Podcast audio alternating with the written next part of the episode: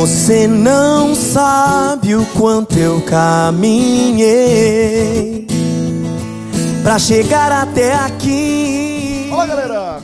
Podcast 45 minutos, começando sua edição número 524. A gente tá ouvindo, na verdade, algo que é clássico na música nacional, né? Aqui na nossa música brasileira. Não nessa versão. A gente tá acostumado a ouvir A Estrada é, com Cidade Negra e não com Tiaguinho, mas estamos aqui cumprindo um parte do regulamento, do estatuto do 45 minutos. Eu achava que Cássio Zipoli deveria ter escolhido essa música quando voltou de viagem, porque foi a música que eu imaginei da viagem dele. Mas ele voltou com até o fim, aí o cara tem que respeitar a escolha. Tem que respeitar. Mas não. essa música, ou seja, tava chegando a hora dessa música tocar, porque tem uma outra caminhada que vai ser o tom desse programa, né? Exatamente. Não foi Cássio que escolheu, que sugeriu essa música. Foram nossos convidados, mas já dá pra gente adiantar que a gente vai tratar de um assunto que foi muito solicitado né, por nossa audiência, que é justamente a mudança no Estatuto do Santa Cruz. Então estamos aqui é, com representantes desse movimento e a gente vai tratar, Fred, desse assunto com bastante profundidade, né? Exatamente, Celso. Chegou a hora de falar sobre o Estatuto, podcast 45 Minutos. Não é um programa factual, então, para que a gente pudesse ter o aprofundamento que essa gravação vai ter, era necessário que tivesse uma conclusão da fase em a qual está esse processo de mudança do Estatuto de Santa Cruz. Um processo muito necessário para o clube. Eu acho que isso é básica. O ponto de partida é uma unanimidade. Talvez nem tudo seja unanimidade, a gente vai debater isso aqui. Mas o ponto de partida é algo que ninguém discute, porque o Santa Cruz precisa muito dessa reforma e ela começa a finalmente sair do papel. Parece que a, a sensação geral é de que agora o processo ganhou corpo, o processo ganhou força e o processo vai é, realizar essa, essa lacuna histórica que o Santa Cruz tem. Antes de mergulhar nesse tema, vamos dar um mergulho nas águas mornas de Porto de Galinha, litoral sul de Pernambuco, onde você encontra a estrutura espetacular do Vilagem Porto de Galinhas e de todo o conceito de experiência imersiva e afetiva que o Village implementa lá em seus dias, né? Em todos os seus ciclos, todas as suas camadas, todos os processos, o Village pensa em receber eh, cada hóspede com o máximo de afeto possível para que torne essa experiência, que é uma experiência marcante e muitas vezes é uma experiência rara na vida das pessoas, né? De se programar para fazer uma viagem eh, longa com a família, com pessoas queridas e aproveitar isso da melhor forma possível. Um ouvinte nosso marcou a gente essa semana, numa quarta-feira, uma e meia da tarde. O cara mandou a foto. Jovem, um no e meia da Village, na tarde. piscina, cerveja na mesa. Aí eu pensei, eu olhei assim, parece outra realidade. Aquilo que a gente fala, o cara tá a 60, 70 quilômetros daqui, 30 minutinhos. Em outra dimensão. É foda. Em outra dimensão. A gente gravando podcast na correria do dia a dia. Aí, na- porque como a gente conhece o Village, vai no Village, o cara se, re- se coloca naquela situação. Ela se teleporta para E lá. o cara vê atrás a piscina cheia. Não existe quarta-feira, não existe Não. quinta-feira. É realmente o clima de você estar Sempre de férias. num, num lugar de férias. Não importa se você está a 35 minutos da sua casa. É outro universo. É outra forma de viver a vida numa quarta-feira. E a gente indica muito, Celso, isso para os nossos ouvintes. Porque é Demais. uma vantagem muito grande. É uma vantagem muito grande você poder ter acesso ao Village numa terça, numa quarta, numa quinta. Nossos ouvintes aqui de Pernambuco, mesmo de Paraíba, Alagoas, uma galera Isso. que consegue fazer uma viagem relativamente curta até Porto Galinhas para, como você falou, conseguiu ali uma folguinha no meio da semana na Exatamente, programação. É, é fora da realidade, assim. Porque você consegue um preço menor. Sem também. dúvida, sem dúvida. Isso a gente é muito sincero. Claro. Por exemplo, a gente está entrando em novembro, dezembro, janeiro, fevereiro. As Alta estação, diárias né? do Village são mais caras do que no meio do ano. Uhum, Logicamente são mais caras. A de qualquer hotel, tudo é mais caro. uhum. Então, aproveita os dias de semana Exato. que você vai ter uma concorrência muito menor com os turistas de outros estados. E não tem redução de estrutura ou de programação no Village, De nada, não. é nada. igual 365 dias por ano. Aliás, com exceção, né? Tem a ceia Natal. né, do Natal, a, a- o festa de Réveillon, o São João, são datas especiais. Mas, com exceção disso, a ideia é que tem programação adulto e infantil 365 dias por ano. E não é qualquer recreadorzinho, não. Não, fantástico. É uma equipe capacitada para atender os, os mais diferentes públicos que vão lá, né? de- desde criança até a galera da boa idade e que certamente está pronta para garantir a melhor experiência possível para você. E a gente lembra que o 45 minutos ainda dá um voucher de 20% de desconto. Tu na trocou sua código por voucher nas últimas semanas. Verdade, né, jovem? Tudo agora é voucher. Código voucher. Código. Código, o nosso código. Pronto. Nervosíssimo. Celso quando, Celso, quando compra uma palavra nova no mercado, usa. em algum momento ele aprendeu voucher nos últimos três a galera, programas. É a galera pedindo no clube, cadê o voucher do programa do, do- da Pizza Hut? Da Pizza Hut, né? A galera Porque- pede muito e fica na cabeça, pô. Porque a Pizza Hut é uma imagem. Isso, então você isso. apresenta Tá nosso, certo, nosso desconto da Pizza Hut em qualquer unidade da Pizza Hut de 45 Pernambuco. é código. Exatamente, de Pernambuco ou de Salvador. Exato. E você ganha na hora 20% de desconto. O Village não, não adianta chegar lá com a nossa. Com imagem não. Com a, com a imagem do blog de caça aberto na mão, não. Não, Vai- você vai- tem que ir no site vilageportugalinhas.com.br e utiliza o nosso código, não é o nosso voucher. Nosso código que é o podcast45. E na CCTS vale os dois. Os dois. Vale imagem, a turma. Chegou lá também Chegou na- lá, na- em qualquer loja Tá da. CCTS, tá em casa.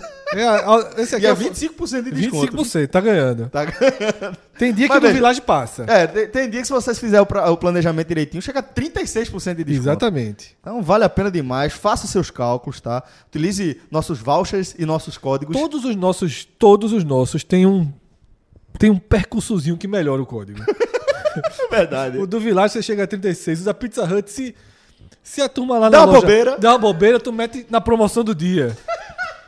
Mas na garantia não, Na garantia não, isso aí é colar colou. Tu pede a promoção do dia, isso é o código. Colar colou. Colar, colou. Colar colou. E na CCTS, o código é o seguinte, essa é muito boa. Essa é retada. Você vai fazendo suas compras, quando chega em Dos- 300 reais, Isso. 299, 299. tira o frete, Frete grátis Brasil todo. frete grátis. Aí, opa, tirou o frete. Aí tu joga o código. Depois, tá? Depois. Porque vai ficar sem o frete e com o desconto. Exatamente. Com o frete, aliás, sem o frete e com desconto. Perfeito. Obrigado, Celso. Eu que agradeço. Mas, Fred, vamos embora, vamos começar essa conversa aqui, porque certamente vai render demais. Nas noites escuras de frio chorei, eh, eh, eh, chorei. Bom, então, além de, da equipe do 45 Minutos que tá aqui, né? Eu, Celso, João tá por aqui, Fred Figueroa também tá por aqui, assim como Diego Borges. A gente vai ter outros participantes, outras eh, vozes e outras cabeças para apresentar os pontos de vista eh, dessa mudança no Estatuto do Santa Cruz. Eh, vamos começar com Mário Godoy, que é servidor público e que, de certa forma, responde né, por esse movimento eh, que está aqui representado, né, Mário? Então seja bem-vindo ao 45 Minutos. Para a gente é uma satisfação receber vocês aqui. Queria que você falasse um pouquinho sobre a sua área de atuação e o seu papel nesse, nesse movimento de mudança estatutária. Lembrando que você também, além de servidor público, é conselheiro do Santa, né? Eu tenho 32 anos, sou julgador tributário do Tribunal Administrativo Tributário, servidor público concursado da Secretaria da Fazenda de Pernambuco, bacharel em Direito, especialista em Direito Tributário e atualmente mestrando em Direito também pela Universidade Católica de Pernambuco. É, aqui ao meu lado também temos grandes advogados que fizeram parte da, da, da comissão e eu gostaria que eles depois fizessem a, a introdução por eles. E quando aceitei o convite para ser conselheiro, uma das principais missões que pensei era o estatuto. Na última eleição, recebi um panfleto do Movimento Popular Coral, indagando sobre o direito de voto dos sócios mais. é, enfim, que pagam menores valores. E aquilo me chamou a atenção. Então, quando a gente chegou lá no conselho, a primeira coisa que a gente fez foi é, tentar organizar o trabalho do conselheiro. Você chega lá e diz o que é que o conselheiro faz, o que é que ele pode fazer, o que é que ele pode fazer para melhorar o clube. Então a gente, a primeira coisa que a gente fez foi um regimento interno. inclusive é, para dar as ferramentas de atuação do conselheiro, saber quais são todos os direitos e deveres dele e democratizando a composição e a criação de comissões no Santa Cruz. Por exemplo, essa comissão ela foi pautada e todo conselheiro que quisesse participar da comissão ele poderia se candidatar ou antecipadamente de, desde a, a convocação da pauta ou no dia da eleição. Então foi eleita essa comissão que é uma comissão muito boa, integrando depois convidados, convidados também que ajudaram bastante, como o próprio Marino Abreu, é, ele, ele, é um dos convidados, Eduardo Lins, Fred Dias, Ezequias Pierre, como representante da torcida. E começamos esse trabalho no ano passado. Foi aprovado em agosto, começamos os trabalhos em setembro do ano passado e chamamos, em uma das primeiras iniciativas da gente, o ex-presidente do Bahia, Marcelo Santana, para falar sobre as alterações estatutárias. Foi uma reunião aberta, né? Foi uma reunião aberta aos sócios, isso foi publicado pela diretoria é, no, nas redes sociais do clube, no site, e foi muito proveitosa. Lá tivemos bons exemplos que partiram do Bahia, mas também as dificuldades que ele enfrentou né? A gente, muita gente olha para o Estatuto do Bahia, mas não basta, nem, não, não falo nem só do Bahia, copiar e colar. A gente tem que respeitar a história do Santa Cruz. O estatuto que nós temos hoje, ele tem 105 anos de idade. Né? Ele, a gente não, não pode chegar lá e desprezar tudo que aconteceu no Santa Cruz. É cada história, linha que né? tem lá, é, uhum. cada linha que tem lá, ela tem a justificativa de acontecer. Então foi respeitando a história de Santa Cruz, mas querendo modernizar, que a gente foi imbuído na proposta de reformar o Estatuto do Santa Cruz, escutando o torcedor, incorporando suas propostas e verificando quais são os gargalos do Santa Cruz. Né? Tudo isso partindo de um debate, não no nível pessoal, não citando o nome de X e Y, não denegrindo a imagem de ninguém, pelo contrário, temos muito respeito a todo mundo que está lá no Santa Cruz e, e, e trabalhou muitos anos da sua vida, mas olhando para frente, respeitando o passado e olhando para frente, copiando as boas práticas para fazer que, que o clube, a partir de uma reforma do estatuto, como no Bahia, trazendo mais democratização, se torne a maior potência do futebol nordestino anos depois. Inclusive foi em 2013 também a reforma uhum. do Bahia. O Náutico também, ele fez a reforma do estatuto, privilegiou a base e na final do Campeonato Pernambucano, na final do, da Série C, ele tinha mais da metade de jogadores oriundos da base. Uhum. Então são essas boas práticas que, reformando o estatuto e colocando mais fiscalização, o Santa Cruz tem a perspectiva de fazer com que a bola entre ao final das contas. Olha aí, referência importante. Daqui a pouco certamente vamos falar sobre essa referência também. E aproveitar o gancho, você já apresentou outro é, participante aqui desse nosso debate, que é o advogado Marino Abreu, assim como você, Mário. Ele também é conselheiro. Então, Mário, é, perdão, então Marina, difícil. Mas se apresente aqui, fale para você a nossa gíria. Quem é você na fila, na fila do pão, né? Como, como a turma gosta de falar. É, boa tarde a todos. Primeiramente agradeço o convite e, como bem dito, meu nome é Marino Abreu, sou advogado. É, eu não sou, não fui membro oficial da comissão, eu fui um extraoficial porque justamente nessa batalha da gente de organizar o conselho, a gente criou um regimento interno para definir o como fazer. O conselheiro tem lá seus poderes definidos no estatuto, mas ele não tinha como o conselheiro pode exercer seus poderes. Então o regimento interno veio para dizer o como. Dentro desse, desse regimento, a gente criou comissões permanentes. E uma das comissões permanentes é a comissão jurídica. Eu me candidatei a essa comissão jurídica e hoje eu sou o único membro da comissão jurídica do conselho. Quando a gente foi fazer a comissão do estatuto, no nosso regimento, a gente proibia que um membro participasse de duas comissões. Então, por isso, oficialmente, no nome, eu não poderia me candidatar à comissão, do, à comissão de, de reforma do estatuto. Não sou membro, então participava dando ideias, participava com a mão na massa, mas eu não poderia votar. Então, como comissão jurídica, eu pude participar, mas não como comissão, não com direito a voto. Então, participei ativamente nessas, nesse um ano de trabalho, ajudando, colaborando com o máximo que eu pude e é isso, eu estou lá no Santa Cruz desde a gestão Alírio, mas fui eleito agora na gestão Tininho, também sou conselheiro eleito, então estou lá na minha primeira, meu primeiro mandato. O outro integrante aqui dessa nossa conversa, posso dizer, dizer que já é um conhecido, já é da casa, Ele tá falando com Só Alexandre. não sabe jogar FIFA. Meota, meota. Vice-campeão. Então, Vamos tocar nesse assunto, não. Ele não foi campeão. Não vamos tocar nesse assunto, rapaz. Não, deixa, deixa quieto. Vamos falar de Santa Cruz. Alexandre, que é um querido, faz parte da família 45 Minutos, a gente pode falar dessa forma. Já participou de alguns eventos com a gente, faz parte do nosso clube. É, intermediou, inclusive, esse contato aqui com o grupo.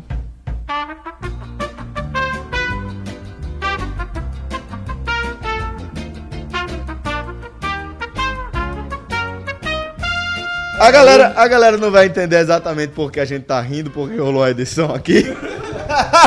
Mas Alexandre vai terminar de se apresentar dentro do que pode ser publicado, Alexandre. Se quiser, Alexandre, olha só, se quiser, a gente bate um papo depois. Não, em off, em off. sobre como é, sobre Em como. off. É, João. Eu sei, eu sei que você tem experiência nisso. Não João. piora, não piora, João. Deixa o programa seguir. Alexandre, siga se apresentando aí e depois você se, se, se desculpa ou, ou se justifica, se entende com a turma da- do, do Clube 45. Viu? Ah, mas tá tudo em casa, tá tudo em casa. Então, pessoal, acho que quem não me conhece, acho que a grande maioria. É, meu nome é Alexandre Venâncio, tenho 24 anos, sou advogado, com ênfase em direito societário, direito empresarial, pós-graduando no INSPER. É, e fui convidado há pouco mais de um ano a fazer parte, né? A, a, na verdade, me candidatar para a comissão de, de, de reforma do estatuto. E aí lancei meu nome, meu nome foi aprovado pelo conselho, fomos eleitos eh, junto com o Mário, eh, na época também Diogo, eh, que era o presidente da época. E sempre a gente buscou eh, nessa, nessa atualização barra reforma trazer o, o principal elo que eu acho que, que a gente verifica no Santa Cruz, que é o da torcida, trazer ela de volta para dentro. E, e trazer essa modernização, chamando de volta o torcedor e mostrando que lá dentro tem sim pessoas sérias, pessoas que querem fazer eh, a coisa da maneira correta e sem nenhum tipo de vaidade política, nenhum tipo de vaidade eh, individual. E eu faço questão de, de destacar isso porque eh, não, não é o, o caso de nenhum de nós.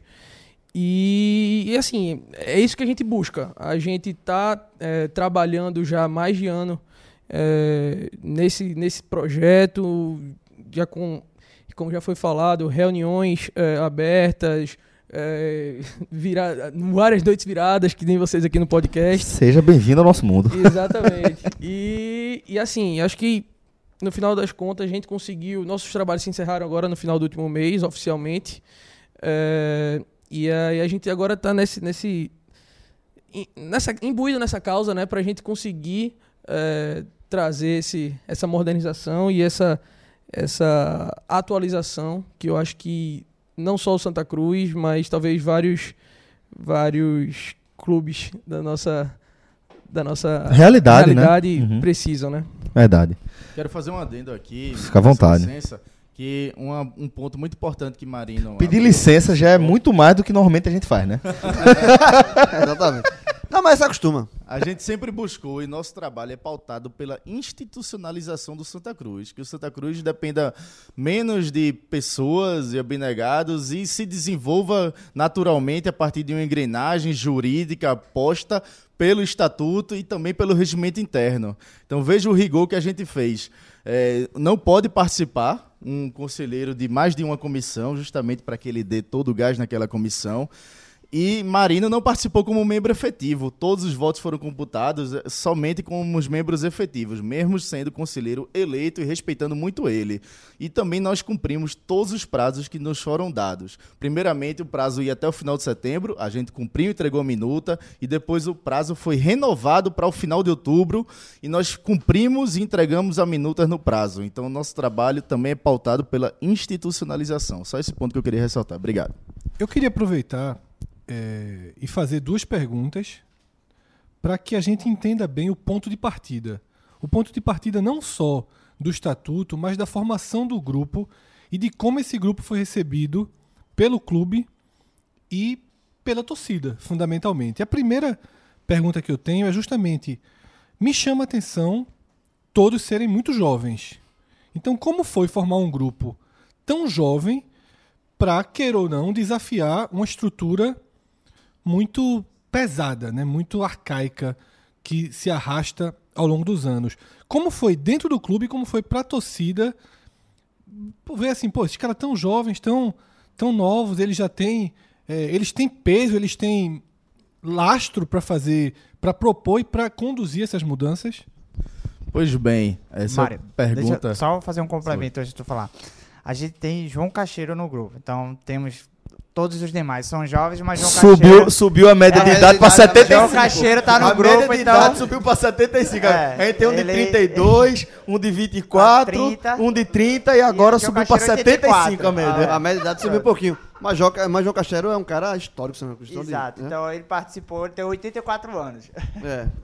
Pois bem, eu acho que a palavra é, realmente é um grupo jovem, muito aguerrido, batalhador, estudioso, estudamos vários estatutos, fizemos várias reuniões, abdicamos muito nossos momentos pessoais para se dedicar ao Santa Cruz. Mas a palavra que eu queria, eu, eu não sei se seria desafiar. Eu acho que são conciliar os interesses também. Porque, por exemplo, a gente concilia ah, o interesse e a importância de existir uma comissão patrimonial. Por que essa comissão? A gente que queria chegar lá e antes de decidir sobre algum ponto, a gente refletia. Por que a comissão patrimonial foi criada? Ela foi criada por um motivo. E naquele, naquela época era um motivo nobre, naquela época podia ser justo e interessante, porque o, o estádio estava se sendo construído. Também era uma questão de blindagem patrimonial. Mas hoje a gente entende que é preciso modernizar. É preciso eh, fazer não só como os outros clubes do Brasil estão fazendo, e a gente está sendo ultrapassado por clubes de Alagoas, do Maranhão e do Ceará. Né? Pernambuco agora está atrás de todos esses estados. Né? Eh, mas também como várias empresas vêm fazendo, implantando mecanismos de governança corporativa e de compliance. Então, a, a gente respeita muito a estrutura do Santa Cruz, o que é, o que é hoje, por que lá está, tudo tem uma justificativa, mas o que a gente está pensando é no futuro. Inclusive, ela não vai valer para o ano que vem, mesmo sendo aprovado, vamos dizer, se fosse aprovado amanhã, porque tem que respeitar a eleição passada. A eleição passada não foi feita com a comissão patrimonial, então ela adquiriu esse direito na eleição de se manter no, durante o triênio. Ela vai é, acarretar modificações e modernizações para o Santa Cruz a partir de 2021, de fato, mas a partir de 2020 a gente já quer implantar a cultura, uma cultura democrática, uma cultura de maior responsabilidade fiscal, tributária e orçamentária no Santa Cruz, com maior fiscalização e com maior participação da torcida. Nós colocamos a torcida é, dentro do Conselho Deliberativo, abrimos por mais de uma vez. Isso não está no estatuto, isso não está no regimento interno. Isso é uma cultura democrática que a gente quer colocar no, no regimento, no estatuto,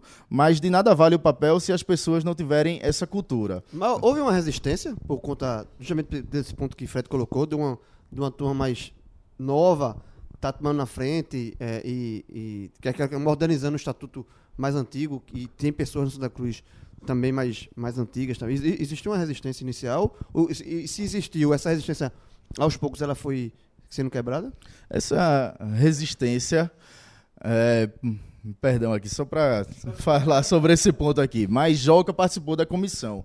E ele sempre teve a liberdade de expressão dele, não só dentro da comissão como fora. Ele já se expressou várias vezes a favor da comissão patrimonial. Eu acho que essas divergências são naturais. Nada, ninguém melhor do que Joca para falar sobre a comissão patrimonial, já que já foi presidente da comissão patrimonial e já passou pelo clube durante ou em outros órgãos. É, agora, no geral, a aceitação é muito boa. A aceitação é da maioria, porque eu não acredito que nenhum conselheiro do clube, nenhum diretor do clube acredita que nos últimos cin- 15 anos, a gente tendo passado pela Série A somente duas vezes, a gente está caminhando pelo terceiro ano consecutivo na terceira divisão, eu não acredito que não, alguém ache que não precisa mudar nada. Isso eu acho impossível. É, só para esclarecer um pouquinho, acho que a pergunta de Fred e complementando a tua pergunta, é, a comissão ela foi, como o Mário bem pontuou, a gente começou com a ideia de institucionalizar o Santa Cruz. Então, primeiro a gente criou regimento interno. do conselho. O conselho ele sabia o que ele poderia fazer, ele não sabia como ele poderia fazer. Então, a partir do regimento interno, foi que a comissão começou a ser formada. Então, ela foi formada respeitando aquelas normas criadas e aprovadas pelo conselho. Então, como eram as normas? Para formar uma comissão, ela é formada por cinco membros e, obrigatoriamente, esses membros têm que ser eleitos pelo Conselho Deliberativo. Então, isso já foi uma sustentação bem importante. Isso. Então, vocês. quando a gente foi abrir, foi chamado por Alírio uma, uma reunião do Conselho para formar uma comissão de reforma do Estatuto. Essa comissão, você tinha as regras do, do regimento interno para se candidatar. Então, ela poderia ser formada por cinco membros, até cinco membros. Tiveram quatro candidatos. Apenas quatro candidatos. Então, os quatro candidatos foram referendados pelo Conselho. Não foi assim, ah, se candidatou, ganhou. Foi lá na reunião do Conselho perguntava se os quatro candidatos estavam aprovados. Então, os quatro candidatos foram aprovados.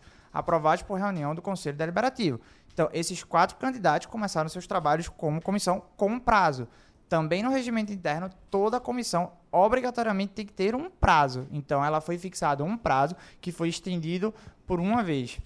É, que foi ali foi um prazo de seis meses, foi estendido mais uma vez. Anteriormente, nas an- antes do regimento interno, quando qualquer comissão era formada, ela era formada puramente por indicação, sem prazo, sem nada. Então, teve diversas comissões que não entregaram é, o resultado esperado, tudo isso. Então, a comissão foi formada assim, por candidatura livre. Qualquer um podia se candidatar. Então, uma eventual resistência, um eventual grupo que não fosse a favor de, do estatuto como ele está sendo apresentado, bastava ter se candidatado. Era só ir lá, escrever seu nome, se candidatava, e, ou força política ou não. Tinha uma vaga que ficou pendente que qualquer pessoa poderia ter entrado.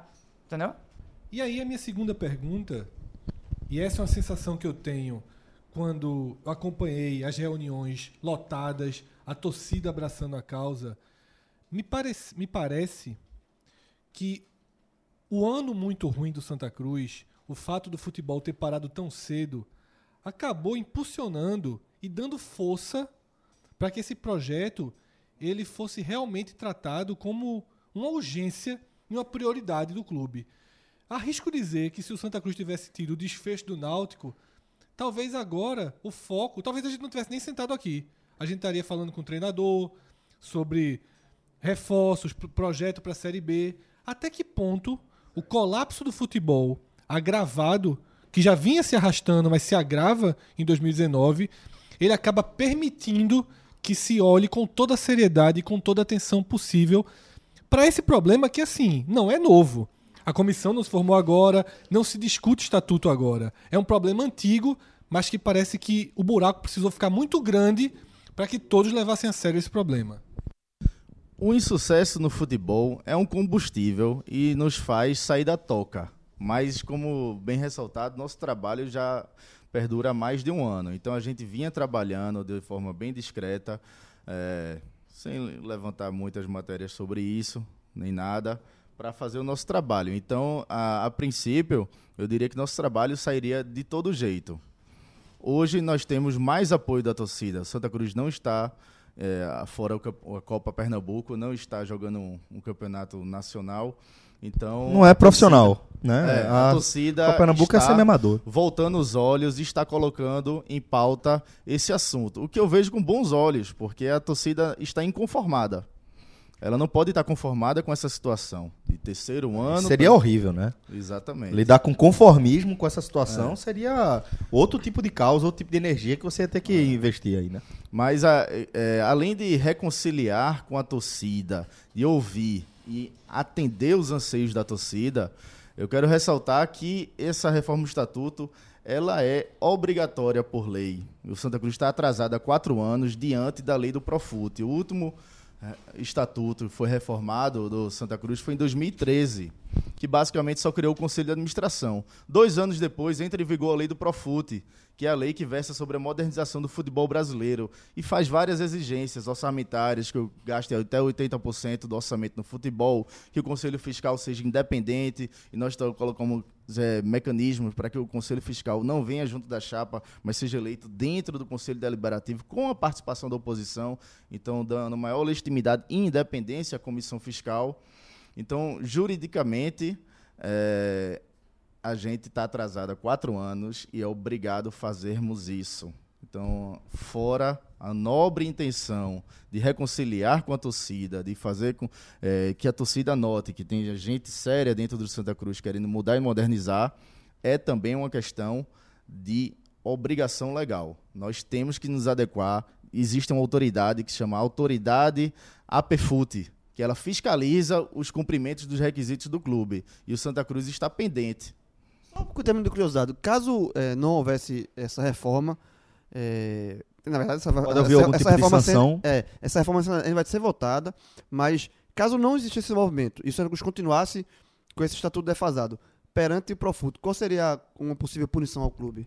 Exclusão do Profute, fazendo com que eh, um trabalho que a Lírio começou quando presidente, incluindo o Santa Cruz no Profute e destinando as verbas da Time Mania, que hoje é o maior patrocinador do Santa Cruz, para pagar as dívidas tributárias, eh, como todo refis, quem, quem lida com refis sabe, ela diminui basicamente a dívida pela metade. Então, se o Santa Cruz sendo excluído do Profute, ela dobra a sua dívida tributária. Basicamente isso, tornando o clube praticamente insolvente perante suas dívidas tributárias. Alexandre. E eu queria só fazer um adendo na, na parte da, da resistência que, que Fred citou. É, eu acho que a gente precisa até fazer um, um, um exercício de memória para lembrar que alguns meses atrás, é, o antigo presidente da comissão, Diogo, ele inclusive publicizou uma carta né, explicando os motivos em que ele estava renunciando não só ao cargo de presidente, mas como ao cargo de, de integrante, de primeiro integrante da comissão de reforma e primeiro secretário do Conselho Deliberativo. É, eu não vou falar aqui por Diogo, eu acho que ele já falou o que ele entendia naquela situação, ele expôs, é, mas eu acho que é inegável a gente mostrar que é um trabalho que existe, demonstra claramente que existem dificuldades internas, inclusive. É, não cabe a mim aqui citar A, B ou C, eu não acho que, que é o caso aqui de apontar dedo, até porque acho que todo mundo, no final das contas, quer o melhor para o Santa Cruz. Mas é, eu acredito, Fred, que em relação à- idade, talvez não seja o problema maior. Talvez o grande problema seja a mudança. É, eu me lembro, um dos motivos que eu fiz essa pergunta foi justamente conversando com o Diogo.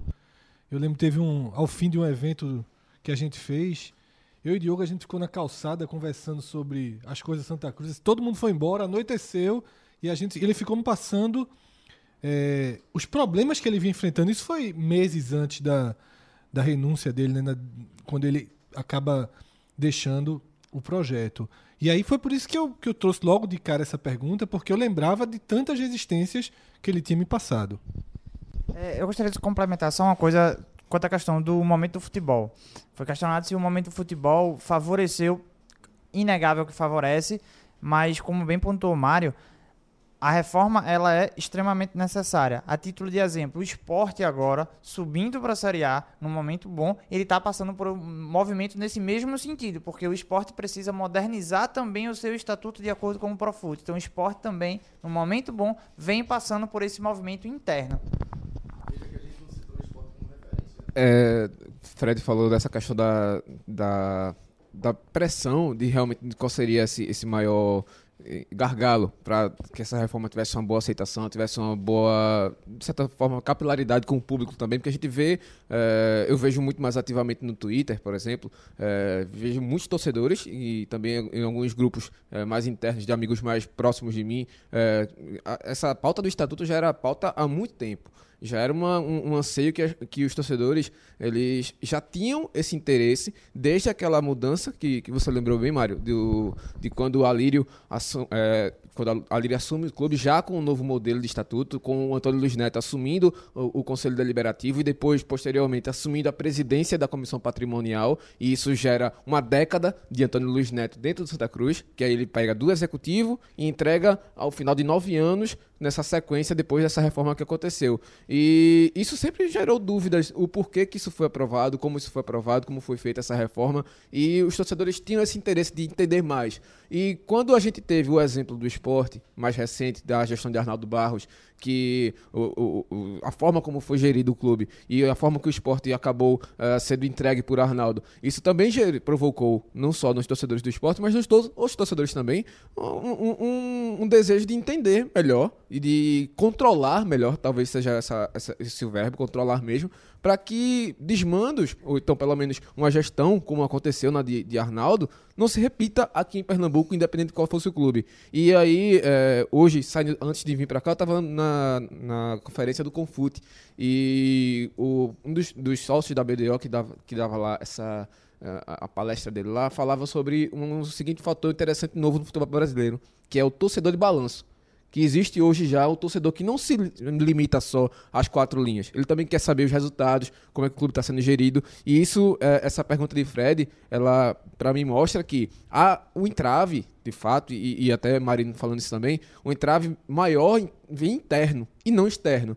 E aí, claro, depois, no segundo momento, é que houve algumas divergências, mas isso é, é mais uma questão de afinar, talvez nitidez, alguma coisa assim, de deixar bem, bem afinado o estatuto, mas é, sem dúvida nenhuma, como o Ari falou, a- o entendimento de que é necessário ter uma reforma no Estatuto do Santa Cruz, para mim hoje acho que é quase uma unanimidade. E se Mas- não é unanimidade, é porque alguém tem alguma coisa de Mas Tá. não é exatamente unanimidade, né? E é importante a gente pontuar é. isso aqui, porque é, por mais que a gente esteja falando de algo que, como o Fred pontuou, João já pontuou, todo mundo aqui já falou, é, da necessidade de uma reforma no Estatuto do Santa, vocês têm enfrentado uma resistência grande é, dentro também de um grupo de torcedores do Santa Cruz que a gente é, observa que, pelo visto, tem uma compreensão diferente de para onde o clube deve caminhar, né? Fala-se muito em relação à interiorização e ter embaixadas que também eh, tenham como participar do- dos votos, de forma que se traga essa urna eh, num transporte eh, terrestre mesmo tal. Então, a gente escuta também esse tipo de oposição e eu acho que para a gente deixar esse programa o mais redondo possível, é importante situar que vocês também estão enfrentando uma resistência, como o Diego falou, uma resistência interna. Né? Não é só é, é, é, uma resistência, inclusive, dos dinossauros, como a gente está falando dos- da, da galera mais velha. Né? Existe também uma resistência por parte de grupos de torcedores mais novos. Né? Olha, recebemos os movimentos com um bom olhar, como eu falei. É bom que o torcedor não esteja conformado com essa situação do, do Santa Cruz.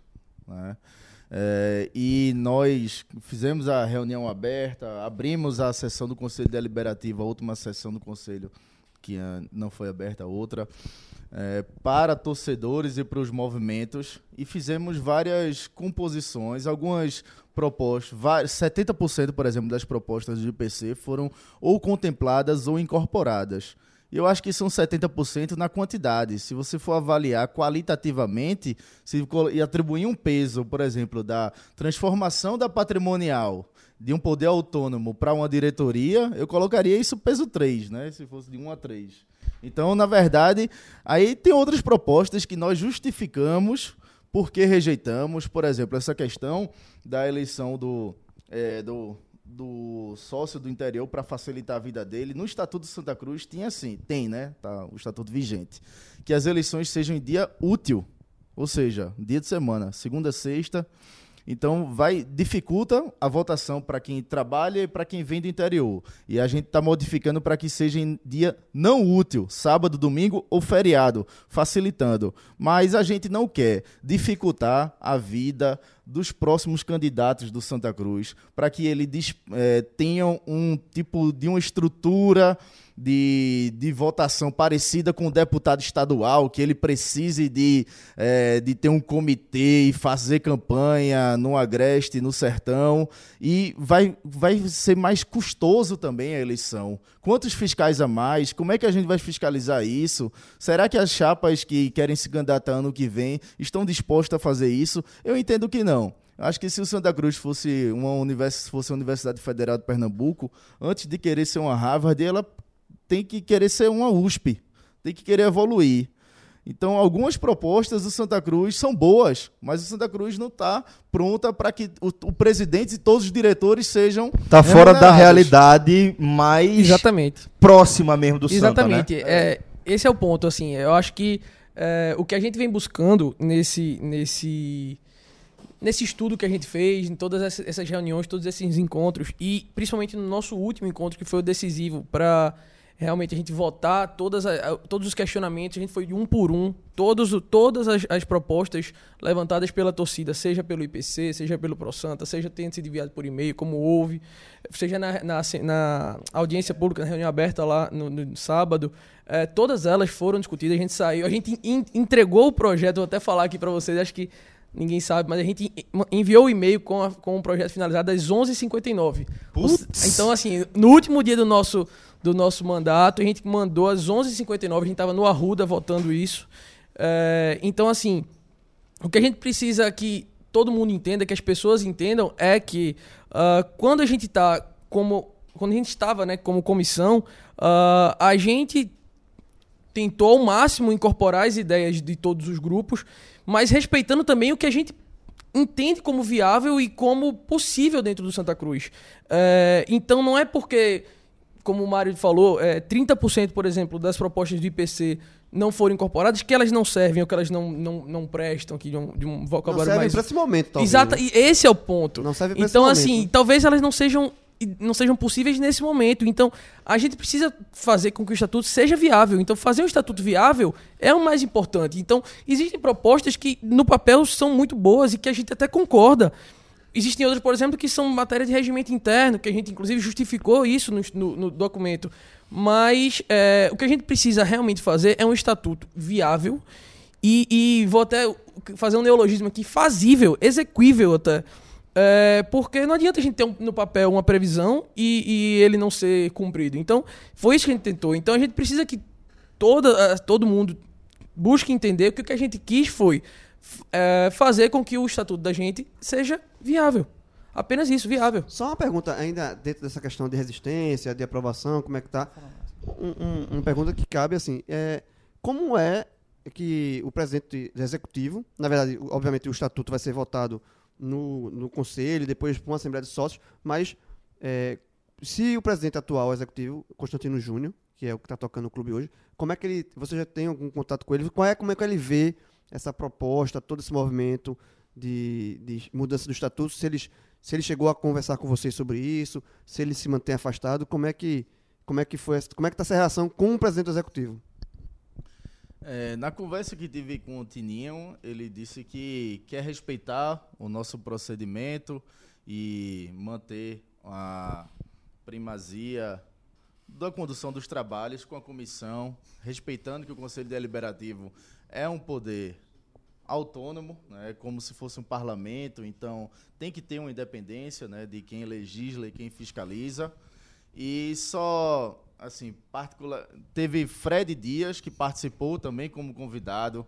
Guilherme Leite deu algumas contribuições, participou de algumas reuniões conosco, como a reunião aberta, como a reunião eh, aberta da comissão, na- as duas reuniões abertas. Esses dois nomes fazem parte da diretoria atual do Santa, né? a diretoria atual do Santa, eles se colocam a favor, não há um posicionamento oficial de Tininho, é, mas en- engraçado que teve um momento na reunião que ele passou e tava e a gente perguntou, estava discutindo sobre a base. Aí perguntou, Tininho, o que é que você acha sobre essa proposta dos 30% da base?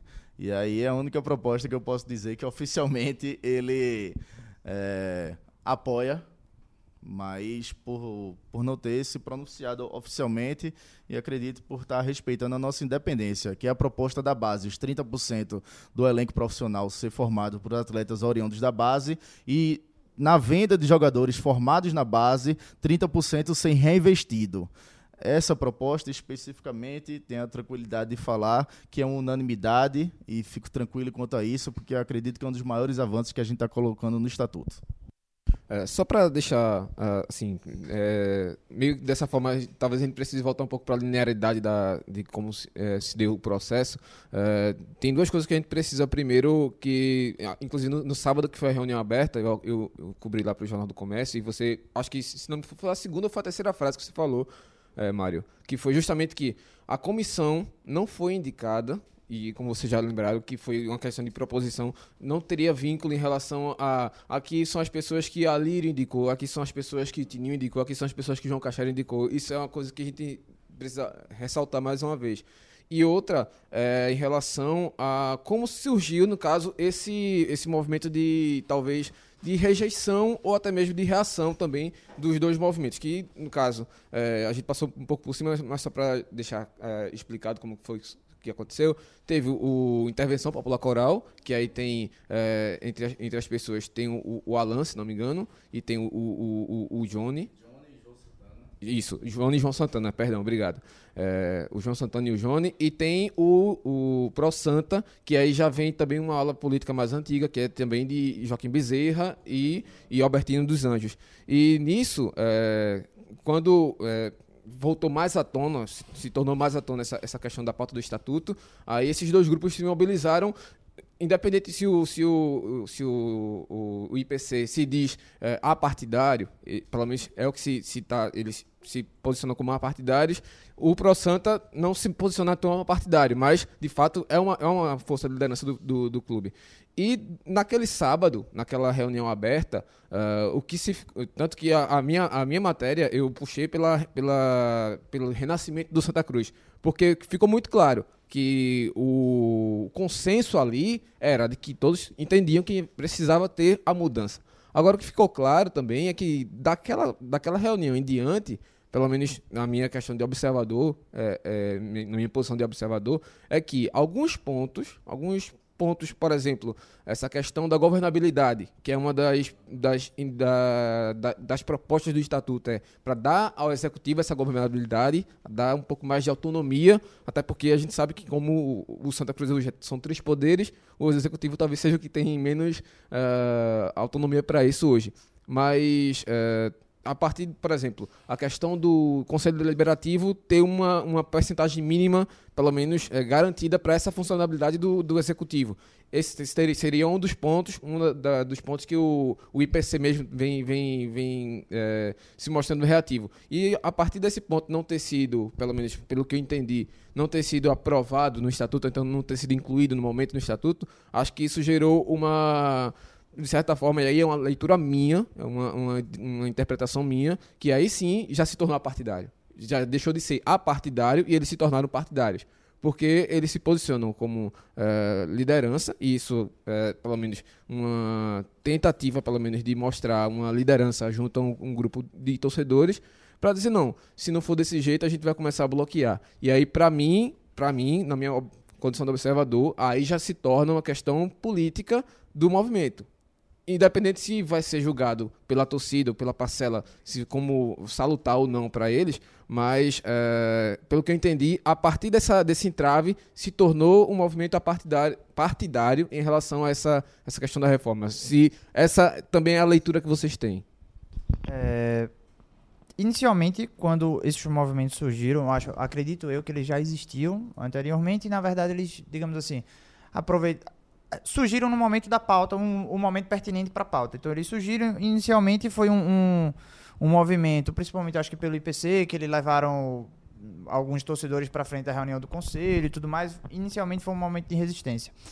Acho que como o Mário bem pontuou aqui, nosso trabalho inicialmente ele começou de forma discreta, porque a gente tinha uma forma de trabalhar, a gente preferiu concluir uma minuta para a gente levar para o debate. A gente não queria levar para o debate sem ter um, nada para entregar. Então a gente preferiu primeiro construir uma ideia. Construída a ideia, a gente levava para o debate. Tanto que se vocês pegarem as atas das reuniões, desde a comissão, desde a primeira, tem lá a ideia de fazer reuniões abertas. Porque isso era só forma de trabalho. Então, quando eles surgiram, acho que não sei se eles tinham noção de que existia a comissão ou se não existia, ou não sabiam quem eram os membros da comissão. Então, o primeiro movimento foi um movimento de resistência. Então, depois o, aberto, o diálogo foi aberto com todos os movimentos, tanto que as reuniões po posterior à primeira reunião aberta, que é aquele que foi o que o IPC levou aqueles torcedores para fora, as reuniões após aquela reunião do conselho foram com os representantes, tanto do IPC como do ProSanto. Então foram duas reuniões, duas quinta-feiras no Arruda, duraram mais de cinco horas para debater ponto a ponto o estatuto, na verdade nem o estatuto, as ideias de cada um. A gente não debateu a proposta do estatuto, a gente debateu as ideias de cada movimento. Então a gente foi lá, planilhou, fez uma planilha da Excel dizendo assim, ó, o IPC tem a ideia A, B, C, D, E. O Pro Santa tem a ideia B, C, aí a gente ia lá, todo mundo dizia assim, IPC, ideia A. Por quê? Falava, todo mundo debatia e a gente dizia, pronto, a gente vai anotando as ideias aqui e depois a comissão vai deliberar sobre o acolhimento ou não das ideias. Então, depois desses movimentos, des- dessas reuniões e tudo mais, houve mais uma convergência de pensamento. Que a gente, no, no final, a gente viu que todo mundo está querendo a mesma coisa. Todo mundo está querendo a mesma, o mesmo caminho, a mesma reforma. Então, eu mudaria um pouco a palavra resistência externa. É mais divergência externa. A gente está tendo mais divergência de raciocínio. Todo mundo quer chegar no mesmo lugar, por Isso. caminhos diferentes Então, em alguns a- momentos, a né? como, vamos lá, a gente das 40 pontos do IPC, a gente aceitou 28, salvo engano. Uhum. É, não é que a gente aceitou, a gente deliberou e achou pertinente. Não é uma tentativa de calar Tá a boca. representado. Não é uma tentativa de calar a boca, não é uma tentativa de dizer assim, vem aqui para debaixo da minha asa só para eu, eu calar a boca. Não, é porque a gente achou pertinente e real. Mas assim, Vários pontos já eram contemplados. né? Exato, a gente achou pertinente e real. Então, assim, quando a gente trouxe, ó, bora debater e tal, pô, você tá colaborando, colaboraram pra caramba com essas ideias. Do jeito que a Mari falou, tem muitas ideias que não foram de nenhum movimento. Foram ideias de fora que colaboraram pra caramba. A gente pensou no estatuto e tem falhas. E essas ideias vieram complementar e o estatuto ficou muito mais robusto depois de todo esse debate. Então, essas divergências são pontuais. São lá aqueles 12 pontos de, de que o IPC defende.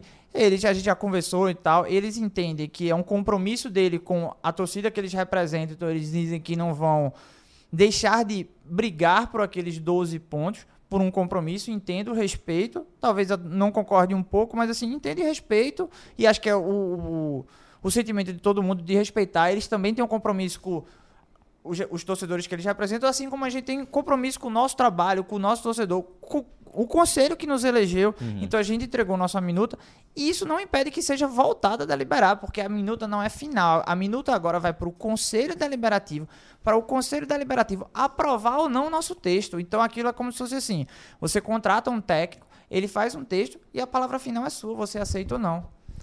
Bom, é, Mário, pra gente fechar. finalizar essa parte aqui, né? Apesar de alguns tons eh, serem eh, no sentido de haver uma rejeição, mas eu acho que é uma divergência realmente, isso faz parte do processo de democracia.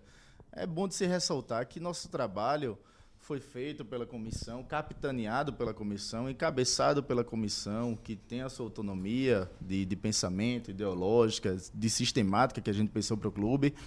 Mas é um trabalho de construção coletiva. É um trabalho que não foi feito só pelas mãos da comissão, mas também foram feitos pelas mãos dos conselheiros que deram sugestões, dos torcedores que deram sugestões, os movimentos que deram sugestões e foram tão bem recebidos quanto qualquer outro torcedor que deu sugestão foi ressaltado aí. É, chegou por e-mail a proposta da base, chegou por e-mail a proposta da participação feminina no Conselho Deliberativo, da qualificação técnica da comissão fiscal. Então, esse trabalho tem divergências? Tem, porque é impossível num grupo de mais de 100 pessoas, que tem muito mais do, do que isso no Santa Cruz, é, envolvidas, a gente ter 100% de de, de convergência. Isso é impossível, isso é utópico, Qualquer perfeição, em qualquer cenário, E se, qualquer e se acontecer, se preocupe, viu? Deu ruim. É, você- Deu ruim, viu? Se preocupe. se- Ficar Exatamente. 100% deu ruim. Exatamente. Então a gente é, quer destacar aqui a agenda positiva, que o conselheiro ele tem a, a percepção de que já traz várias evoluções, apesar de discordar de um ponto e outro, ou o torcedor também, que é um, um estatuto que dá votos para todos os sócios, que estabelece a quarentena do, do presidente do executivo para que ele não seja presidente do conselho deliberativo na gestão seguinte, que reduz o conselho para 100 conselheiros eleitos, feito Bahia, para ser mais eficaz, que coloca a oposição no conselho, muito embora ah, o percentual de governabilidade e de cláusula de barreira, isso vai ser definido pela plenária. Ô, Mário, eu Não tô é vendo. número que a gente chegou. Eu tô vendo que você já está apresentando alguns pontos importantes do estatuto. Então vamos fazer o seguinte: vamos passar a régua, tá? É, em toda essa situação histórica é, de explicação de como a gente chegou até aqui, tá? Inclusive, vou, como a gente já falou, vocês já apresentaram essa ideia da base. É, vou até abrir espaço aqui para Fred, para João, para Diego, saber se vocês têm alguma divergência em relação a essa questão da base ou se já é um ponto pacífico e a gente já pode ir em frente em relação a esse, esse aspecto especificamente. Eu acho que é bem interessante. O Mário já tratou aqui. O Náutico já tem isso no, no seu estatuto há algum tempo. E é o que eu falo sempre. é, o resultado de campo, o resultado do clube, ele passa muito pelo estatuto. O estatuto é o que rege o clube. É, os clube é, é a, é a- é a constituição do clube. né? Então o clube não pode fazer nada que não esteja no seu estatuto. E, o- e- e no estatuto, alguns pontos, é, eles se refletem no campo. Não por acaso, é óbvio que o Náutico tem um CT, né, que ajuda muito nesse, nesse processo. Mas desde que o Náutico colocou essa. O Náutico, se não me engano, é 25%. 25 e 20. É, que tem que tem é, que tem obrigatoriedade de estar no elenco 25% profissional. do elenco e 20% do dinheiro retornando. É, pro próprio, é 30 pro própria, 30. pra própria base, né? Então, o Náutico começou a revelar jogadores, tá? Náutico nos- nos- ra- rapidamente assim, você lembra Eric, é, Robinho, Luiz Henrique, esse ano é, Hereda, Thiago, que provavelmente tem que ser a maior venda da história do clube. Então, assim, eu não acredito que seja por acaso. Isso, isso também tem um reflexo do, do que está no estatuto. Então, eu acho que o Santa, que como o Náutico são clubes que têm um aporte financeiro menor, é, de televisão, de, de várias coisas assim, que a gente já, já trabalhou em outros programas. Eu acho que uma saída é óbvio que é trabalhar com a base. Então, eu acho que ter isso no estatuto é muito, muito interessante e eu acho que vale muito a pena. É, Eu gosto da ideia, só que eu sempre tenho um problema. Toda vez que eu vejo um- uma proposta, já vem automaticamente na minha cabeça um jeito de, entre aspas, burlar. É um, é um gigante, é um gigante. E aí eu pergunto o seguinte: 30% do elenco, existe algum dispositivo de limitação do elenco? Porque o que é que eu sempre penso? Ah, tô aqui com 30% da base, tô precisando de jogador. Em vez de usar da base, velho, ó, manda subir mais 4 da base que eu vou contratar mais 4 jogadores. Então, é ter os 30%, mas não tem um limite de jogadores dentro do elenco, né? Na base, inclusive, o Náutico ele coloca 25%, né? E a gente tá colocando 30%. Na venda de jogadores, 10% do Náutico vai para o CT, 10% para a base, ou seja, 20%. A gente tá não só copiando, mas ousando mais, indo além, colocando 30%, avançando mais ainda. É, esse terço, ele basicamente vai definir que o terceiro jogador seja da base, no mínimo. Né? E agora, colocar questões relativas a número é, dentro do, do estatuto Uma é complicado, elenco, porque né? você pode engessar a gestão do futebol. Perfeito. Eu não posso dizer se o elenco vai ter 30 ou 40. Isso vai caber ao treinador, à diretoria É. de futebol. Mas só pra complementar, são duas coisas. É, primeiro, quando a gente pensou, a gente pensou, pô, o cara não vai usar. Mas só a vivência, isso também foi é debatido, só a importante. vivência do jogador da base, já no grupo profissional, treinando com o profissional, isso é bastante E uma importante. hora vai usar. É, uma hora vai usar e tem o segundo Se fator. tiver 30% tem que Essa usar. limitação, Usar. mas essa limitação, as competições nacionais já têm essa limitação. De, por exemplo, a própria Série C ela tem limite de inscritos. Você não pode escrever 50 atletas. Eu acho que essa Série C É. são 35. Então ela já tem essa limitação que não precisa vir do estatuto. Ela já está vindo da própria CBF no, no seu regulamento de competições. E, e é, e é um efeito, né? e é um efeito nominal, porque na hora que você tem isso no estatuto, essa re- responsabilidade, você automaticamente se obriga a reforçar o seu trabalho de base. Porque na hora que você. é, você não pode somente cumprir estatuto e botar qualquer menino lá sem nenhuma preparação. Porque aquele menino, como a gente falou aqui, vai ser usado em algum momento. Em algum momento. Então, na hora que se tem isso no estatuto e se torna lei dentro do clube, é, o clube se obriga a melhorar as suas categorias de base, porque essa categoria de base em algum momento vai ser usada. Então você não pode, é, para o próprio clube se beneficiar disso, você não pode subir qualquer menino sem preparo nenhum. Então seria, se- se- é, é ideal que, o é um efeito dominó, como eu falei, você melhora as suas categorias de base, porque aquele garoto que foi revelado na base, no sub-17, no sub-20, ele vai ser usado em algum momento no... Porque isso está previsto em lei, no, no clube. É, Talvez, talvez nessa fase transitória, a norma foi criada agora, a base atual, como não tem estrutura, não tem preparo para isso, talvez vai sofrer um pouquinho. Mas aí vai forçar a gestão do clube a melhorar a base, a, a base para as próximas gerações da base vir bem mais robusta para entrar direto e, no e que seja uma coisa e que seja uma coisa é, é, natural não seja tipo o Santa Cruz re- Exatamente. reno- revelou alguns jogadores na base tipo Renatinho né, Natan em algum tempo em um pa- alguns anos atrás mas ali foi coisa emergencial e a gente Exatamente. sabe muito bem como no clube tá quebrado sem- aí você recorre à base de forma B, né? emergencial mas é uma coisa desestruturada de que e, com o passar do tempo aquilo ali sumiu então assim é, com o estatuto se torna uma coisa um trabalho contínuo. né? E eu Exato. acho que a ideia, tá, desculpa, Mário, só pra finalizar, é, eu acho que a ideia de, de 30% dos jogadores da base, da venda dos jogadores da base serem revertidos é, exclusivamente pra base, é, traz um- um- uma ideia de um ciclo que, a partir do momento que se iniciar, ele vai se- somente melhorar, porque a partir do momento que eu consigo melhorar a minha base e que esse meu jogador vai me dar fruto financeiro, eu vou ter mais, mais renda para poder investir na base. Então isso vai come- começar a se retroalimentar e esse dinheiro vai começar a entrar na base a partir dos próprios jogadores deles, exclusivamente. Então essa melhora da base, a quem tiver no executivo que vai olhar para essa previsão e vai dizer, pô, a partir daqui eu posso realmente tirar dinheiro e eu, eu posso fazer com que a base se ela tenha a- o- seja sustentável, exatamente, Mário. Então, a partir dessa previsão, é, é possível tornar a base do Santa Cruz algo sustentável. Então, foi isso que a gente pensou quando a gente reservou é, esse 30% do elenco, e não só 30% do elenco, como também 30% é, da- de todas as vendas de jogadores que forem da base serem revertidos exclusivamente para a base. Então, é, é trazer essa, essa independência financeira da própria base. É, e só para finalizar essa questão da base, já- partir para outros pontos, para a gente debater outros pontos do estatuto, é, como eu falei, o efeito dominó é- é- reflete também, obviamente, no- na própria melhoria do CT do clube. O CT do Santa Cruz tem um CT, foi inaugurado é, esse ano, mas assim, tem muita coisa faltando, mas com essa obrigatoriedade de lei, é efeito dominó, reflete no CT, nas melhorias do CT, porque é o CT que vai revelar garotos para base. E o que a gente quer não é só criar uma regra que seja difícil de cumprir, é criar uma cultura.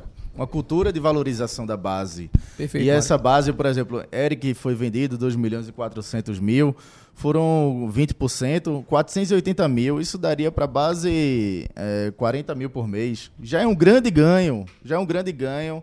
No, grandes guerreiros que a gente tem na base, que com todas as dificuldades já é, revela talentos. Mas eu, só para finalizar esse ponto, destacar é, outros avanços. A gente colocou a diretoria da base como obrigatória no estatuto. Eu sei que o Santa Cruz já tem uma diretoria de base, mas ela é obrigatória.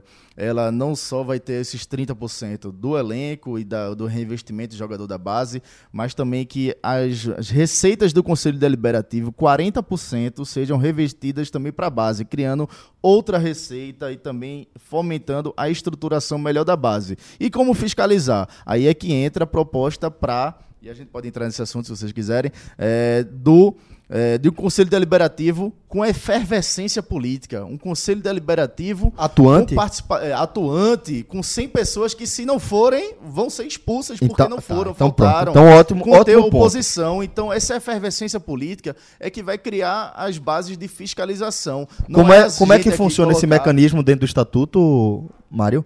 Esse da, da- da- do estímulo à, à participação mais ativa do conselheiro. Como é que estatutariamente esse mecanismo funciona? Pronto, como é que é hoje? Hoje são 500 conselheiros inscritos na chapa, É, sendo que tem os beneméritos, que vai em todas as chapas. Dentre esses beneméritos, tem conselheiros natos, que são ex-presidentes e ex-presidentes do Conselho Deliberativo, e beneméritos que ganharam o título de, bene- de conselheiros beneméritos e assim se tornam conselheiros vitalícios no clube.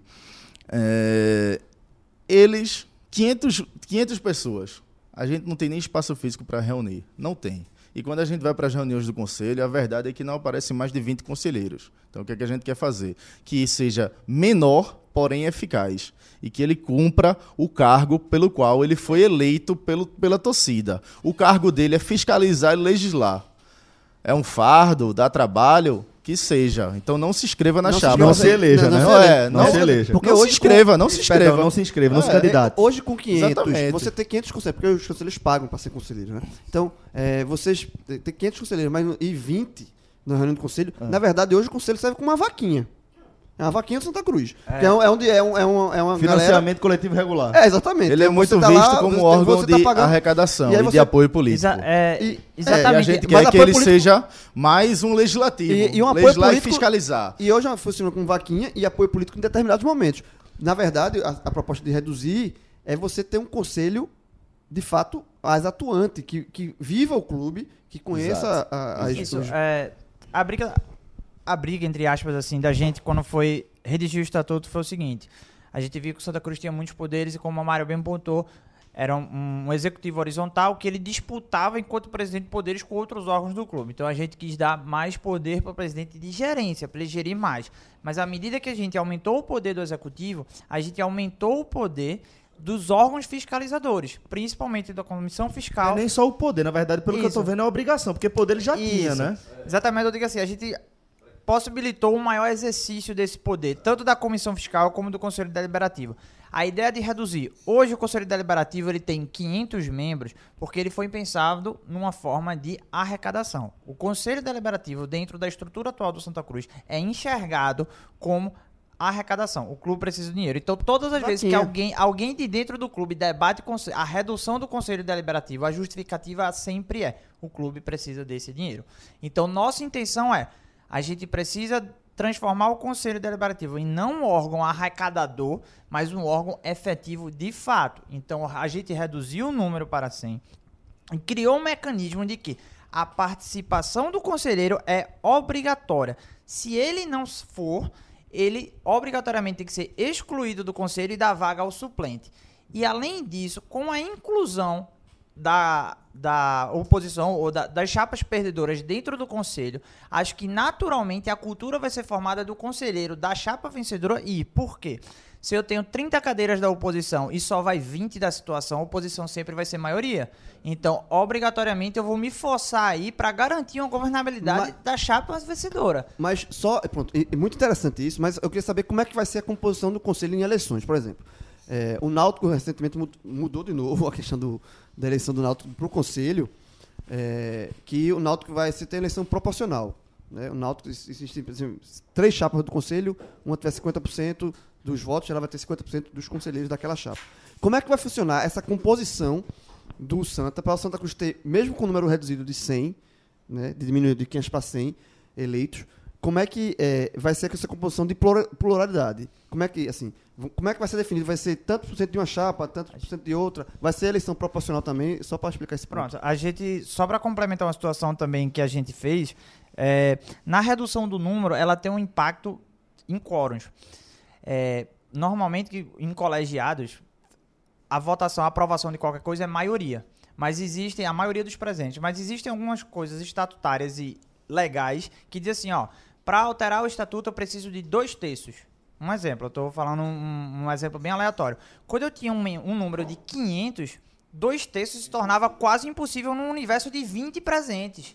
Mas quando tem uma redução para 100, dois terços se torna um número bem mais factível. Então isso também foi um dos interesses da gente reduzir.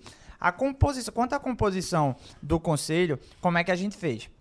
A gente está sugerindo que a chapa vencedora, ela vai ter 70% das cadeiras, independente do número, do, do percentual que ela teve na eleição. Se tem quatro chapas, ela ganhou com 39%, ela vai ter 70% das cadeiras do Conselho Deliberativo. Os outros 30% vão ser ocupados pelas chapas perdedoras. Mas a gente colocou uma cláusula de barreira, que é os 30%, e colocou um, um, um número mínimo que ela precisa atingir na eleição. Para ela ter pelo menos uma cadeira, ela precisa ter no mínimo 10% dos votos da eleição nela. Então a chapa, por quê? A gente entendeu que se você tem menos. eh, São 10% acaba ou aquela- 5%. É, porque 10%, a gente né? pegou essa ideia do Inter. O Inter coloca que a oposição participa a partir de 15%. Então, a gente colocou 10% para que você tenha um mínimo de representatividade. Eu não sou a favor de que a pessoa tenha 1% e eh, ocupe um assento. É, Eu não, não, acho que aí acaba- falta acaba com o representatividade. né? Não Acaba- faltou, perfeito. faltou legitimidade para ele. Isso, então, isso. mas nas eleições passadas, vamos olhar para a eleição passada de Santa Cruz. As duas chapas de oposição, eles teriam menos de 30%, inclusive, e mais de 10%. Eles teriam assento no, de acordo com a nossa proposta. Foi 12% para a Menos chapa. de 15% no caso, É, né? e a- não, é mais de, de que 10%, porque a gente colocou Mais que 10 já dá direito a, a 10%. assento Sim, na, sim, no sim. o. Inter é que é 15%. Entendi. Aí colocou 10% como cláusula de barreira mínima. É, ele teria 12 cadeiras de, de uma chapa e a outra, acho que foi de Albertino, teve 14%. Foi algo nesse sentido mesmo. Então tá dentro do parâmetro. Esse foi o parâmetro que a gente utilizou. Se 30% ainda não é o melhor número, quem vai decidir é a plenária do conselho. Entendi. Isso, isso é só reforçando, isso acaba, esse tipo de, de fórmula, ele acaba com a, a- a figura do conselheiro avulso, né? Que era o conselheiro que se inscrevia avulso, de, de- forma avulsa e entrava no, Não, porque existe em outros Tem- clubes a questão do, conselheiro avulso. É, não, Tem no Náutico o conselheiro avulso, eu não sou a favor, eu acho que complica muito, burocratiza muito a eleição. Quer participar do conselho? Se inscreva Se na inscreva, chapa. exatamente. Se a chapa tiver mais de 10%, você vai ter mais de 10 cadeiras lá. E uma coisa que eu acho que ficou, ah, talvez não tenha sido compreendido de, de 100% pela, pela, por parte da torcida que está sendo mais reativa essa questão da, da cláusula de barreira do conselho, é que talvez tenha sido entendido que é, ter uma porcentagem de 30% no máximo para a oposição significa que vai dar carta branca ao executivo fazer qualquer coisa, o que para mim pelo menos fica claro que não é, até porque o Conselho Deliberativo ainda vai ter a questão da fiscalização, vai haver também o, o, o Conselho de Gestão, vai haver também o Conselho Fiscal, ou seja, é, vão haver novos mecanismos, foi o que o Marino lembrou, vai, vai, vai aumentar sim a questão da autonomia do Executivo, e aí para mim é impossível não fazer a, a analogia com o governo brasileiro, que uma coisa é o Executivo ter uma autonomia, mas se ele não tiver autonomia na Câmara de Deputados, ele não governa. Exatamente. Então, é uma coisa que, assim, para repetir esse modelo nos clubes, no Santa Cruz, por exemplo, como é, que, que é o da pauta aqui, eh, a gente viu que para você ter mudanças estruturais fundamentais, precisa de dois terços do conselho. Tem um conselho de 500 pessoas e a figura do conselheiro hoje ser pessoas de geralmente de 60 a, a- até um pouco mais, mas claro, tem sempre a parcela mais jovem também. Mas você ter essa reunião de tantas pessoas que têm uma dificuldade de acesso às reuniões cotidianas, para você fazer o clube andar, isso para mim é que eh, essa, essa questão aí, é uma opinião minha, essa questão de você ter uma, um mecanismo de governabilidade é o que eu acho muito salutar e acho que é uma coisa que eh, o torcedor precisa entender isso, que não é dar carta branca, mas sim dar uma aceleração, dar um carro andando para que esse presidente faça, possa gerir o clube. Exato, às vezes a proposta é muito bonita no papel, ela é demagógica, é lindo para a torcida que uma, uma chapa vencedora que bata a chapa, vamos dizer, três candidatos, aí um tem 40%, outro 30-30%, aí a- a- alguma, alguém da torcida vai dizer, não, então que seja 60% do conselho de oposição. Isso Marcelo Santana, ex-presidente do Bahia, veio para cá, teve uma reunião aberta no Conselho Deliberativo, isso no ano passado, em novembro do ano passado, ele relatou dificuldades na prática. Ele disse que às vezes convocava a Assembleia Geral porque não conseguia passar as coisas no Conselho Deliberativo. E a nossa intenção não é essa. A nossa intenção é que o Conselho se funcione, mas que também ele garanta o mínimo de governabilidade para o clube. E outra coisa, oposição. A gente falou oposição, oposição durante a eleição, mas depois o certo é que ele não seja oposição Santa Cruz. E alguém da oposição levantando um ponto pertinente com educação cordialidade, por que não os outros membros chamados, teoricamente, da situação concordar? Que nem E a situação ter ser tão situação também, né? Que, os- Exatamente, que- que se faça um conselho, conselho, né? É, isso, e Profissional. E pensando só no clube, né? Que seja. Que, que sirva para criar uma. delimitar o caminho do presidente, né? Segurar alguns pontos que ele possa. que possa ser do entendimento da maioria que, esteja errando. E o caso da oposição, como você falou, se desarmar, entender o que é melhor pro clube, dar ideias, trabalhar para que aquele momento seja melhor. É meio utópico, mas eu nunca, nunca entendo como no clube de futebol consegue não ser. Na política verdade brasileira, digamos assim, mundial, na política política, eu entendo, porque são ideologias, interesses completamente diferentes. Mas nos clubes a gente passa de um interesse, de um interesse tão comum e tão primário, né, que é o clube evoluir, que é o clube crescer, que é o clube vencer, que é estranho o quanto as barreiras Fred, políticas podem Eu agir. acho, só fazer um rápido adendo a isso aí, é, é- de fato é muito curioso, mas eu vejo como algo comum. Sa- co- Mais do que comum. É, aqui talvez seja a, a hora de falar que é algo normal. Normal em relação ao ser humano. Sabe? É como se em determinado momento do processo ele eh, não conseguisse olhar para o coletivo, ceder que talvez o ponto de vista dele não seja o melhor. Por isso que um, um conselho comum de quem entra no futebol dos clubes é: se você quiser continuar torcendo como você torcia, é melhor ficar fora. Melhor ficar fora, é verdade. Fica na é, arquibancada. Fica na Deixa- arquibancada. E só sobre o conselho, é, dois pontos. É, um, que, como o Mário- falou, né, a questão de ter um conselho onde a posição é maioria e isso é, ingessa o clube muitas vezes, porque fica uma guerra política dentro do clube. Isso aconteceu no Náutico. O Náutico recentemente, o Náutico teve é, como Clau, é, é, é porque a gente tem Glauber, né? É é Glauber Vasconcelos foi eleito pelo MTA. Mas no Náutico, como o mandato executivo é dois anos e o conselho são quatro, ele entrou com um conselho de uma força política contrária. Então, ficou muito complicado isso. E, e se isso repetiu no- depois. Porque como o Glauber foi eleito, ele depois entrou um outro conselho, também aconteceu é, o, o inverso. Então, isso trava muito. É, e sobre a questão do, de ter 70% do, do conselho da, da chapa teve mais votos e 30%, do, digamos, entre aspas, oposição, lembrar o seguinte, que muita, o que acontece hoje é que entra 100%. Entra 100%. Então, assim, se o torcedor está reclamando que nesse novo estatuto é, esse número de 30 é, é baixo, é lembrar para esse torcedor que hoje é zero. Exato. Hoje é 100%. Quando é, é, eleição você elege a chapa e a chapa vencedora Leva leva, todo mundo. todo mundo. Que normalmente essa chapa vencedora está atrelada a, ao candidato à situação do executivo. No Náutico é que tem eleições. de- você pode votar no executivo de um grupo e de um. Era, né? Você vota no executivo de um grupo e do, do deliberativo de outro. Mas hoje é 100%. Então, assim, ter 30 é melhor do que ter zero, né? Então, só um ponto. Só para concluir o ponto de formação do, do conselho, que a gente também incluiu depois do debate com a torcida, é que hoje, na nossa proposta, obrigatoriamente, todas as chapas têm que ter 10% dos candidatos a conselho do sexo feminino, mulher, e quando ganhar, seja oposição, seja situação, na ocupação do conselho, obrigatoriamente 10% tem que ser mulheres. Então, além de ter oposição, obrigatoriamente, no mínimo, o Conselho de Santa Cruz hoje vai ser formado por 10% de mulheres. Salvo engano, atualmente eu acho que tem uma ou são duas mulheres como conselheiras. Salvo engano. Então, inscritas são 17, mas na verdade você vê no mundo do futebol, e você que são jornalistas podem dizer melhor do que eu, a inexistência é, é quase que uma inexistência de mulheres na cúpula de poderes do clube. Ela pode até participar, mas ela não está no poder. Aí eu volto eu a falar. acho que não só a em gente- clube, eu acho que na sociedade de modo geral. acho Não que é, importante futebol. apontar isso. É isso que a gente tem que entender. Não é. No futebol é pior. Certamente, certamente. Existe uma, uma cultura ainda mais machista dentro da nossa sociedade que já é machista, já é patriarcal, já é sexista. Sem dúvida. E aí eu entendo realmente é, a importância de estabelecer essa, essa representatividade mínima.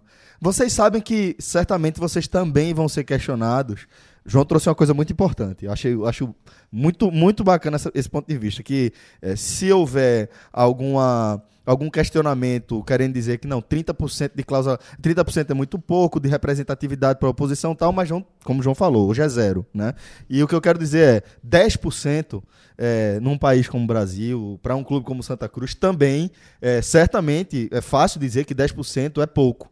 Né? Mas a gente tem que entender que está partindo do zero. Né? Vocês estão partindo também dessa prerrogativa de encontrar esse tipo de resistência e estão já com, com o discurso, a narrativa preparada para, de repente, evoluir esse, essa, essa cota, esse valor de cota? Sem, sem dúvida, sem dúvida, Celso. E eu acho que assim, é, o maior objetivo nosso, a partir da inclusão dessa, dessa previsão no, no estatuto, é realmente de trazer a mulher para dentro, não só do conselho, mas do clube como um todo. É, e a gente vai ficar muito feliz se daqui a um tempo esse valor, esse número de 10% que Só- é obrigatório. Só para deixar Por- claro. Veja, estamos em quantas pessoas aqui e temos quantas mulheres Nenhuma. falando, né? Temos Exatamente. quantas mulheres aqui na sala presentes. Então, assim, isso deixa muito claro que essa mudança, ela tem que partir de cada um de nós. Sem De dúvida. cada um de nós. Garantir isso é, não é, não é, é, é- é- é qualidade, não é uma virtude, é uma obrigação. né? Exatamente. E assim, esses 10% que hoje são obrigatórios no. serão obrigatórios caso a proposta seja aprovada eh, no estatuto, a gente vai ficar muito feliz se ele se tornar 30%, 40%, 50% Uhum. na eleição, porque nada impede isso. O que a gente está querendo garantir é o mínimo. Então, esses 10% são mínimos, exatamente para a gente poder incentivar e poder. E, e, assim, elas vão estar submetidas às mesmas condições um con- do conselheiro homem nesse caso. Então, elas vão ter que estar participando, elas vão ter que estar ativas. E a gente quer exatamente isso. A gente quer fazer com que as mulheres venham e que esse número de 10% seja ultrapassado de maneira. Assim, avassaladora. A gente quer 20, 30, 40, Que seja 50, natural, meio né? a meio. Que seja natural, que Seja natural. orgânico, que esse crescimento seja orgânico. Então, foi isso que a gente pensou quando É a um gente start. colocou. Exatamente, esse é o, esse é o, é o, é o turning point que a gente está colocando para poder mudar essa situação. Certo. É, vê só, é, sobre a oposição, tá, tem torcedor que tá achando que é pouco, mas a questão revolucionária é porque já está inserido a oposição no Conselho Deliberativo. Isso é uma semente. E que esse número pode ser aprimorado no Conselho Deliberativo? Pode. Se os conselheiros acharem que deve ser mais que 30%, que deve ser 40%, 45%, isso pode ser modificado. E sobre a mulher, tem uma frase de Obama que ele diz assim: se num grupo grande você não tem mulher, você não sabe nem o que está perdendo. Você não sabe nem qual é a Exatamente. visão que a gente está perdendo no Santa Cruz por não ter a visão feminina. Exato. Mas a gente está perdendo algo. Para participar, é, a mulher, não só na, na vida política do Santa Cruz, mas mais nas arquibancadas e mais na cúpula do poder do Santa Cruz, trazendo um olhar diferente que a gente, repito, não sabe nem o que está perdendo, mas está perdendo alguma coisa. Um reflexo claro, claríssimo disso, Mário, era exatamente o fato de que muitas vezes o modelo feminino para chegar nas lojas, como foi reclamação de muitas das torcedoras de Santa Cruz, é que só chegava três, quatro meses depois do lançamento do modelo padrão masculino. Ou seja, era um- Não está incluído, né? Não está incluído no como planejamento, se não, né? tivesse, não, se- não existissem mulheres tricolores. Era praticamente como se fosse isso. Alexandre, outro ponto que eu achei interessante do estatuto é a obrigatoriedade da existência de um diretor executivo. Né? Eu queria falar um, que vocês defendessem um pouco esse ponto de vista. Então, Celso, é, a gente ouviu muito de, de vários, grupos, de várias pessoas, é, a, a tentativa de colocar o presidente e o vice-presidente remunerados, com dedicação exclusiva, é, e todos os diretores ainda, né? Então seria, assim, é, é, analisando hoje a realidade financeira, não só financeira, mas estrutural do Santa Cruz, você imagina o que seria hoje, de, de, no intervalo de dois, três anos, a gente mudar é, dra- drasticamente essa, essa realidade, até de, de custo mesmo, para uma situação em que a, a partir dali vai ter uh, pelo menos, pelo menos oito, nove pessoas que são remuneradas e com dedicação exclusiva. Então, essa remuneração tem que ser compatível a essa dedicação exclusiva. Então, a, a gente analisou essa situação. Logicamente que talvez num cenário ideal fosse, fosse interessante a gente ter isso, como por exemplo é o Bahia.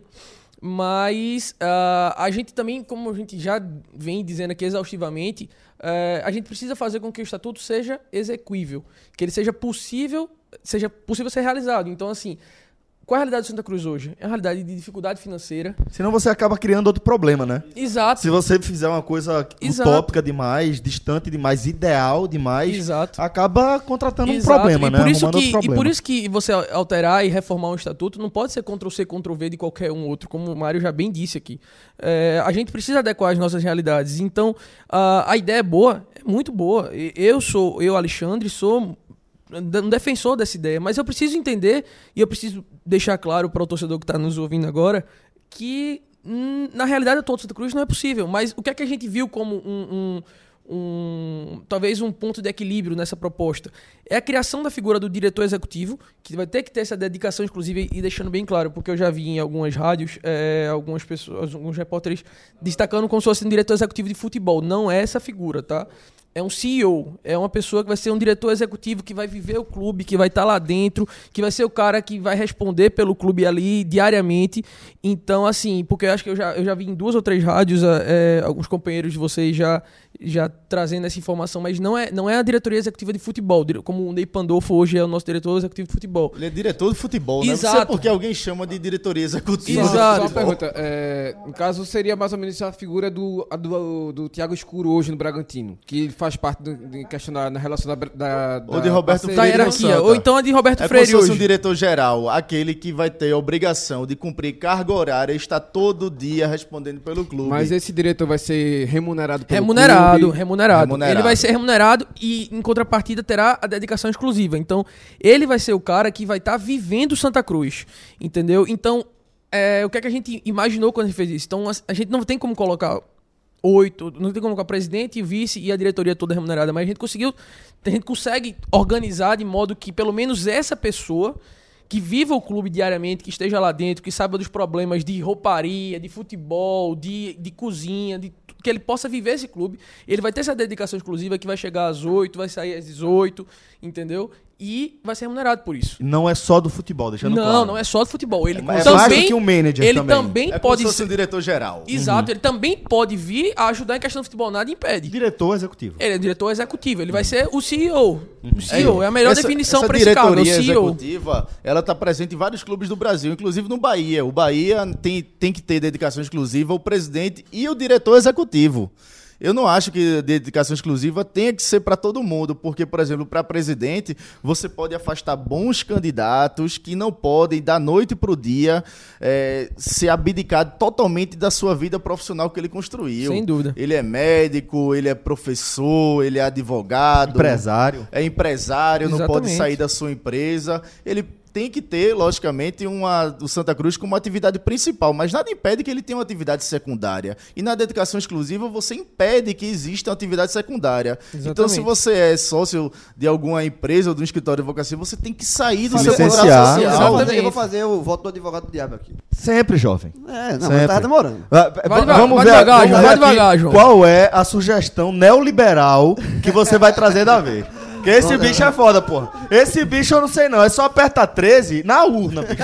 Porque o resto da vida dele, o bicho... Não, não é- Vai, Vamos vai. lá. Vai, Vamos no João. 45 No agora. futebol, no futebol. Ó, não, não, ah, é, o seguinte, é sobre essa questão do, desse diretor, dessa figura, né?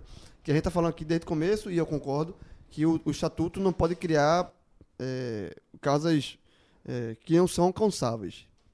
E eu não estou dizendo que essa seja um, um- um- nenhum caso, mas com a, com a obrigatoriedade de- desse, desse diretor, imagino que um diretor que ocupa esse cargo, esse cara deva ser bem remunerado. Bem remunerado. Porque aí vai ser o, o principal, o utilizador mais importante do clube. Certo. Abaixo só, talvez só do presidente, que não é remunerado. Numa situação hoje de, precária, de precariedade financeira do Santa, caso o Santa Cruz o, a- aprove, o estatuto, aprove o estatuto e o Santa Cruz daqui a cinco anos se encontre novamente na Série C ou em situação pior, e aí, por obrigação... Tô batendo na madeira aqui, tá, João? não, tô, a, gente, veja, a gente trabalha com o VDM aqui também. O VDM é o famoso vai dar merda, né?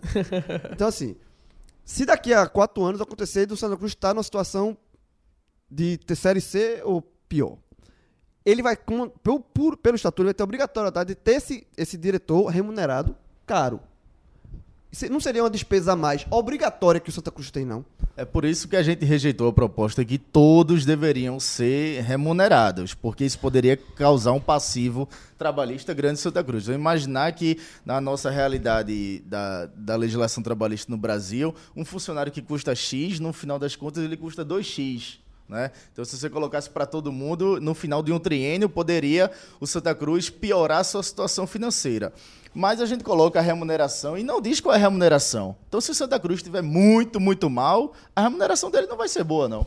Mas ele vai ser obrigado a ser remunerado. E é exatamente E aí, entendeu? E aí que seria quase um trabalho Aí é que tá o, Você o pode- pulo do gato. Porque o, o- o- nesse caso, obviamente, o Santa Cruz não teria eh, dinheiro, condições de contratar um grande executivo. E aí talvez teria, também teria dificuldade de encontrar um cara que se enquadre ao perfil recebendo um valor de salário muito abaixo do mercado. Sem dúvida, mas hoje as pessoas fazem voluntário, João. Isso é- é Esse é o ponto, entendeu? Seria- Então- como, como não há uma. O Mário falou, não tem o, o valor definido, nem poderia estar no estatuto isso, mas é, não impede de ser um, um, há um- uma, entre aspas, uma camuflagem numa situação muito, muito Não, de dificuldade exatamente. para É- ter um trabalho de salário simbólico, digamos assim. Essa situação levantada por você é Ma- realmente Mas tem o algo máximo, possível. viu? Tem o máximo. O máximo é de acordo com a lei das associações, é 70% do maior salário do Serviço Público Federal. Exatamente. Então, é, você pega o, o teto do ministro do STF, que acho que são 36 mil hoje, pega 70%. Hoje, esse é né? o máximo. É o máximo. Então, é, nada impede que aí você vai pegar um valor de 25 mil, certo? Mas ele pode começar, o Santa Cruz começando essa profissionalização com 5 mil, com 10 mil. Se ele tiver na Série A, ele pode ganhar o teto. Mas na Série C, certamente, ele possivelmente não vai ganhar o teto. Mas o que a gente quer, João, é exatamente trazer com que o Santa Cruz tenha uma figura que possa ser cobrada por isso, que possa ser cobrada pela, pela gestão executiva do dia a dia do Santa Cruz. Entendeu? E que deixe de ser uma pessoa que tá lá como abnegado, né? Como o Mário bem, Abnegado. como o Mário bem colocou agora aqui. E que seja uma pessoa que possa ser demitida em caso de Em- trabalho. Não, exatamente. Em, causas naturais, né? Então, assim. é, pra- vamos, vamos ser eufêmico, né? Mas é, é exatamente isso que a gente busca. Então, assim, logicamente, Santa Cruz caiu pra quarta divisão, tá cinco anos na quarta divisão. Logicamente que vai ser um cara ali ganhando seus dois mil reais Já pra poder. Nesse cenário aí, eu tô batendo na madeira. Meu amigo, você não tem Quando a noção de quanto eu por aí, dentro jovem, falar isso aqui. Tem que fazer outro estatuto. Mas é Vai- exatamente esse o ponto que a gente busca, entendeu? A gente, a gente tem que ter algum ponto de partida. Eu E eu acho que esse ponto de partida, sendo uma pessoa que pra viver diariamente o clube, eu acho que Eu tô é sendo, salutar. eu tô sendo o cara do VDE. Levantei o dedinho aqui. Mas, é importante mas é a semente da profissionalização, é a semente da cobrança do torcedor. Exatamente. Sem a desculpa de, ah, você não sabe o quanto eu me esforço. Não, você está sendo pago. Exatamente. E você tem a Você tá dedicação pago. exclusiva. Você Nada tem que viver o Santa Cruz. que os outros diretores sejam remunerados também se Santa Cruz chegar na Série A e tiver condição de fazer isso. O estatuto não vai proibir. Logicamente, não está proibido. O que o estatuto está obrigando é que pelo menos essa figura seja remunerada e com dedicação exclusiva, Exato. que é a sementinha da profissionalização. Para mim, é, me parece ser um mecanismo que, de certa forma, dá uma possibilidade de acabar, ou pelo menos de minimizar, essa figura do abnegado de chegar assim, não, eu coloquei tantos milhões no clube e, de certa forma, o clube já tem uma dívida automática com esse cara. É, é também uma forma de diminuir essa, essa, essa possibilidade, essa parcela de que não é nada transparente de chegar fulano, ah, porque eu coloquei tantos por cento no Santa Cruz, tanto de tantos reais. Sim, mas é, como foi que foi isso? Quando é que o senhor fez isso? Quando é que o senhor fez esse depósito? Cadê o recibo? Cadê a minuta? Tipo, é, cadê a, trans, a, a Sem transferência? dúvida. Sem dúvida, Diego. Só- Mas como funcionário, ele nem vai mais poder fazer isso. Ele agora vai ser carteira assinada. Então, já que eu peguei esse negócio de, de esse papelzinho aí de, do advogado diabo, mas nesse caso não vou ser advogado diabo, eu vou só introduzir o assunto aqui, do, do- talvez seja um dos mais polêmicos do, dessa proposta de reforma, que esse sim tem resistência por parte da galera mais antiga, né, do vamos tratar assim, que é a questão da patrimonial, certo? É, porque na proposta do, do novo estatuto é que a, a patrimonial deixe de ser um poder do clube e passe a ser uma diretoria ligada ao executivo, como é em vários Exatamente. clubes. Eu defendo muito essa proposta nova do estatuto porque eu não compreendo, sinceramente, que o Santa Cruz tenha uma patrimonial é, isolada, um poder paralelo, digamos assim, né? É, como já se foi falado aqui, isso existiu há, há algumas décadas atrás, quando foi feito o Arruda, enfim, teria uma justificativa lá atrás, mas hoje eu não vejo essa justificativa. E muita gente usa essa justificativa justamente, usa o próprio Arruda, a manutenção do Arruda, para ter, para manter essa justificativa. Mas eu acho que o Santa Cruz pode ter o seu estádio, e, e até, e até parece que o Arruda também tá, tá uma maravilha, né? Não tá. É, pode, possa ter seu estádio bem organizado sem ter uma diretoria paralela um- um- um- a isso, sabe? Que possa ser vinculada de fato ao executivo. Mas eu sei que essa proposta é, talvez seja mais que tenha, posso estar enganado, mas que tenha maior resistência de um grupo mais tradicional do Santa Cruz. Como é que está sendo essa, como é que você está sendo levado esse ponto, esse, esse debate em cima desse, desse ponto específico? Sem dúvida, João. É, esse ponto aí, eu, eu- falando por mim agora como Alexandre, eu acredito que seja o ponto que a gente tem a maior aprovação externa e talvez a maior reprovação interna. É, é algo extremamente delicado, é, é algo extremamente importante nesse, nesse estatuto. Eu me arrisco a dizer, na minha opinião, é o ponto mais importante de alteração do estatuto para trazer é, é, essa, essa possibilidade da, da do, hoje, né, comissão patrimonial está subordinada ao executivo. É importante destacar que a gente deixou claro que as receitas vinculadas à diretoria patrimonial elas vão permanecer. A única diferença é que hoje o diretor da patrimonial ele vai estar sub- subordinado ao presidente do executivo. Hoje, a patrimonial não precisa Hoje falar é um- com o executivo para Hoje fazer é um poder, obra. hoje é um poder à parte. Exatamente. Hoje é um poder à parte. E, e, assim, entendo, respeito todo o passado do Santa Cruz, pelo amor de Deus, quem sou eu, com 24 anos, apagar a história de um clube de 105 anos. Mas, é, assim, eu acho que não é concebível no modelo atual de, de, de futebol você permitir que existe um poder paralelo para cuidar apenas da questão patrimonial do clube. Então, eu acho que eh, a gente vem a gente vem observando ao longo dos anos, pelo menos eu, eu com 24 anos eu estou dentro do Santa Cruz há pelo menos 19, desde pequeno. Então, assim, acho que é importante a gente analisar como vem sendo construída essa diretoria, essa, essa comissão patrimonial e talvez os pontos que poderiam ter um ajuste, poderiam ter um- uma diferenciação no tratamento se fosse subordinado ao executivo. Se houvesse talvez um- um- uma cobrança, talvez existisse uma, uma, uma possibilidade de, de retirada do, do responsável por isso. Então, assim, é, eu acho que não é concebível hoje a patrimonial como um- uma comissão, como um poder à parte do, do Santa Cruz. É minha opinião. É, essa, essa proposta foi aprovada por maioria na, dentro da comissão. E, e eu, eu vejo assim como um ponto extremamente importante dessa, dessa atualização e reforma que a gente está fazendo no estatuto e que eu acho que a torcida, de modo geral, eh, gostou bastante, porque vê essa possibilidade de acabar com um, talvez terceiro, quarto poder existente Não, dentro do Santa Cruz Cruz. três cores, não precisa ter três poderes, né? É, e, e assim, mas, mas como você falou, veja, a, a imagem, a, a opinião da torcida que a, é, a gente sente, e vocês principalmente, é de realmente de aprovação dessa mudança, de, de quebrar esse poder do patrimonial, deixar ele subordinado ao executivo. Até porque, assim, o patrimonial não tem nem o que defender, porque, como eu falei, o Arruda está numa situação muito ruim. Né? O, assim, o Santa Cruz passou anos e anos sem, sem ter um CT, está com um CT agora, ah, feito muito por dinheiro de abnegado, de, de, de- assim, não ter só o dinheiro da patrimoni- patrimonial. Então a patrimonial não tem ela patrimonial dizer, ó, não, pô, não vai, não vai acabar com o meu poder não, porque eu estou fazendo isso pelo Santo, tô fazendo, não está fazendo nada. O, o, o, o, Arruda, eh, repito, é o maior patrimônio, do, é, é a comissão patrimonial, o maior patrimônio físico do Santa Cruz é o Arruda e está caindo aos pedaços.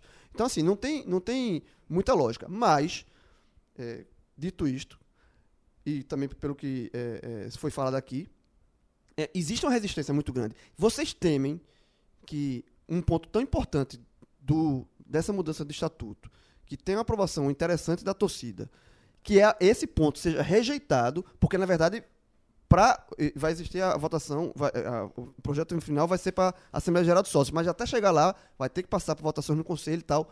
Então, assim, você acha que no Conselho esse ponto específico qual o risco de ser barrado ou, na pior das hipóteses, ou na melhor das hipóteses, modificado? É, eu gosto muito de política, mas diante das últimas eleições que ocorreram no Brasil e no mundo, eu não me arrisco a dar palpite a mais nenhum resultado de eleição. Então não sei o que é que vai acontecer no Conselho Deliberativo, mas a gente vai tentar ao máximo é, sensibilizar os conselheiros, e tem muitos que já são a favor dessa proposta, que nós estamos fazendo uma proposta conciliatória à história do Santa Cruz, com respeito à história do Santa Cruz, é, sabendo da importância, porque o Santa Cruz tem um dos maiores estados particulares do mundo. Então, realmente é caro você manter o patrimônio. E a justificativa é: criamos a comissão patrimonial, porque senão todo o dinheiro seria drenado para o futebol e nada seria para patrimonial. Então, a gente transforma na diretoria da patrimonial para ter mais harmonia e equilíbrio na gestão, é, mas também compreende a função da comissão patrimonial. Vai para a diretoria patrimonial, recebe os mesmos recursos, tem o mesmo trabalho. Agora, deixa de ser um modelo de gestão horizontal, onde na casa onde falta pão, todo mundo briga e ninguém tem razão. E passa a ser um modelo mais vertical. O diretor da patrimonial tem que estar obrigatoriamente é, vinculado ao presidente. Ele é submetido ao presidente. É como se fosse ministro, presidente, secretário, governador. Ele coloca lá, tem uma autonomia de, de, de trabalho? Tem. Pode pegar os recursos dele, contratar trabalhadores, pré, contratar prestadores de serviço, mas o presidente ele tem o poder de veto. E se o diretor estiver causando insatisfações e problema para ele, ele vai demiti-lo como qualquer outro diretor. Então a gente dá mais poder ao presidente do executivo e mantém a vinculação de receitas, ou seja, a diretoria da patrimonial ela vai ter uma rubrica orçamentária dessas receitas. Aí o pessoal pergunta: "Ah, e se não for respeitado?" Se não for respeitado, a gente vai ter um conselho deliberativo com efervescência política, com oposição, a comissão fiscal com independência, eleita de forma independente, com qualificação técnica, porque a gente colocou na comissão fiscal que só agora é, certas profissões podem se candidatar para a comissão fiscal, né? Que tem a mesma pertinência técnica e competência técnica para analisar as contas. Então isso pode ser apontado, isso pode ser apontado como um erro do presidente do executivo, pode ser é, ajustado de acordo com o novo conselho deliberativo e comissão fiscal que a gente desenha. É, para que esse medo ele não se transforme em realidade e a gente possa ter mais harmonia na gestão, que a bola não entre por acaso é, e que o patrimônio do Santa Cruz seja melhor cuidado. E evita também, evita também, digo rapidinho, também é, essa questão, como o Santa Cruz tem três poderes hoje, né? Tem esse conselho, esse poder da patrimonial, evita também é, guerras políticas, brigas políticas. Porque você tem três. Dois exemplos práticos que aconteceram. Em 2017, que quero, quero trazer aqui. É, 2017, por exemplo, Santa Cruz na Série A. É, perdão, foi 2016 ou foi 2017? Eu estava na Série A ou foi na Série B. Com salários atrasados, folhas, folhas dos jogadores tudo atrasadas. E o Santa Cruz abriu, inaugurou, pelo menos com é, recurso da patrimonial, um estúdio de estúdio rádio, de rádio TV né? por uma fortuna. Tipo, é, é recurso do mesmo clube, mas assim, por quê? Se eu não tiver enganado, se eu não tiver enganado foram, foi 150 mil reais. E porque naquele momento, é que, que na inauguração pode não ter sido, mas a impressão que passa muito também foi de cutucada de assim, ó, o executivo tá liso, mas a patrimônio não dá dinheiro. Pois é, e outra coisa também que evita é pessoas dentro do clube trabalhando no mesmo lugar, trabalhando no mesmo endereço, ter pessoas que estão com dinheiro em dia, com salário em dia, e ter pessoas que estão trabalhando com 3, 4 meses de atraso. Isso, o tanto que isso pode causar de, de problema de gestão é absurdo. É, imagine você no, na sua empresa, vai trabalhar e você tem o seu salário em dia e todo mundo com salário atrasado. Isso em recursos humanos é terrível. O clube tem que ter um equilíbrio. Um equilíbrio como todo nos funcionários. Mário, é, a gente já debateu alguns pontos importantes aqui e certamente essa, esse debate seguirá pelos próximos dias. Mas queria que você falasse um pouco sobre que tipo de dificuldade você está imaginando que pode enfrentar nos próximos, nas próximas semanas aí para aprovação do estatuto e a partir daí o que é que vem, quais são os próximos passos que vocês e os é, prazos também é importante, importante para que todo mundo entenda importante também. o que está por vir, né? Se chegou até aqui com essas. Acho que a gente conseguiu passar pelos pontos que são mais incomum para todo mundo e dos pontos que causam maior divergência. Como vai ser o enfrentamento? Inclusive, João até é, quando fez a pergunta sobre a patrimonial, ele detalha que tipo ele, ele jogou que pode, poderia ser aprovado com mudanças. Então, eu queria explicar como é essa votação, se são existe essa possibilidade de, de ir fatiando o estatuto. Queria ter uma noção geral de como vai ser esse próximo passo, essa votação, se, se o que é que pode ficar de fora. Vocês estão preparados para ter essa defesa? As votações são votações separadas. Eu queria entender o que está por vir a partir de agora. Pois bem, é, na última reunião do Conselho Deliberativo, sem ser reunião aberta, nós tivemos um mandato renovado até o final de outubro. E no, durante o mês de outubro nós fizemos uma segunda reunião aberta, nós tivemos mais de 90 inscrições de sócios e não sócios, verdadeiramente aberta a reunião do Santa Cruz, no Conselho Deliberativo. Depois tivemos mais duas reuniões abertas da comissão, onde integramos é, pessoas dos movimentos e torcedores que fizeram propostas para discutir.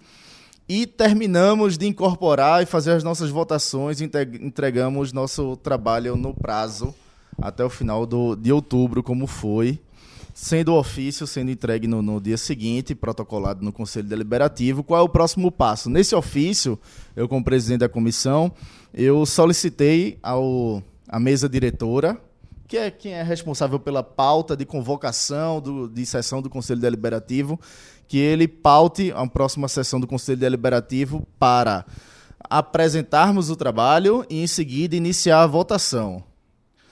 Eu não posso estipular esse prazo porque não cabe a mim decidir. Né? Eu espero que essa sessão ocorra no final de novembro, no mais tardar, primeira semana de dezembro. Mas esse ano, isso eu não queria que de, deixar que, que, de que fosse assim. É, e depois de aprovado no Conselho Deliberativo, Fred, vai passar, vai ser publicado um edital para uma Assembleia Geral. E quem dá a última palavra final sobre o- a reforma do estatuto, cuja minuta, o princípio de tudo é a nossa minuta, é, é o trabalho que a gente fez na comissão. Não é o presidente Tininho, não é o presidente do Conselho Deliberativo, é o sócio do Santa Cruz, o sócio votante vai lá para dar o aval como se fosse num plebiscito. É, e queria aproveitar a oportunidade para pedir o apoio ao conselheiro, pedir apoio ao sócio para aprovar essa proposta. Que por mais que a gente tenha uma divergência, uma ou outra, sobre determinado número, número de conselheiros, número do percentual da oposição, eu acho que isso não, não seria um problema, não, não faria isso de cavalo de batalha, nada disso. Os principais pontos, a gente tocou alguns deles aqui. E o torcedor tem que ter em mente que a gente está evoluindo bastante. E apoiar. Peço apoio, porque não sei como é que vai ser o resultado final do, do Conselho Ô, Mário, Deliberativo. na- na Ele melhor pode ser melhorado. Na melhor das hipóteses, assim, vamos lá, andou, tá andando processo. Esse estatuto vai para a Assembleia Geral, seria qual a previsão? Tipo, em que mês? Esse ano, provavelmente não, né? Mas Vamos imaginar que no final eh, a gente leve três sessões do Conselho Deliberativo e seja no final de novembro. De acordo com o estatuto atual, a Assembleia Geral ela tem que ser convocada com antecedência de 45 dias, então passa o ano. Então, qual é a previsão? Este ano, aprovar no Conselho Deliberativo e em janeiro ocorrer a votação da Assembleia Geral. Peço. Oi. Essa Assembleia Geral voltam todos os sócios ou Não. segue a velha.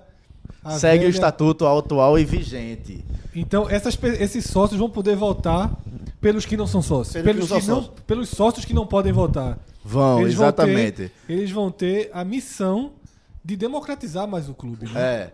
E aí a gente está colocando, isso é um dos principais pontos, é dar o direito à votação a todos os sócios. Não só o sócio Prata Família, que paga 60 reais, como eu, mas todos... Todas as categorias. É, a- pra gente é uma incoerência muito grande que o torcedor do Santa Cruz, que não tem a mesma capacidade financeira que a minha, é, o que a nossa, né, dos votantes do Santa Cruz, é, eles possam ter a carteirinha de sócio, comprar ingresso de sócio, assistir o jogo de- nas sociais e na hora de votar ele não ser considerado um cidadão coral. Ô, Mário, e rapidinho, e só um então a gente está ampliando a base da cidadania coral. Não, e, e rapidinho, um parênteses assim, que é uma inco- incoerência total e uma incoerência maior ser no Santa Cruz.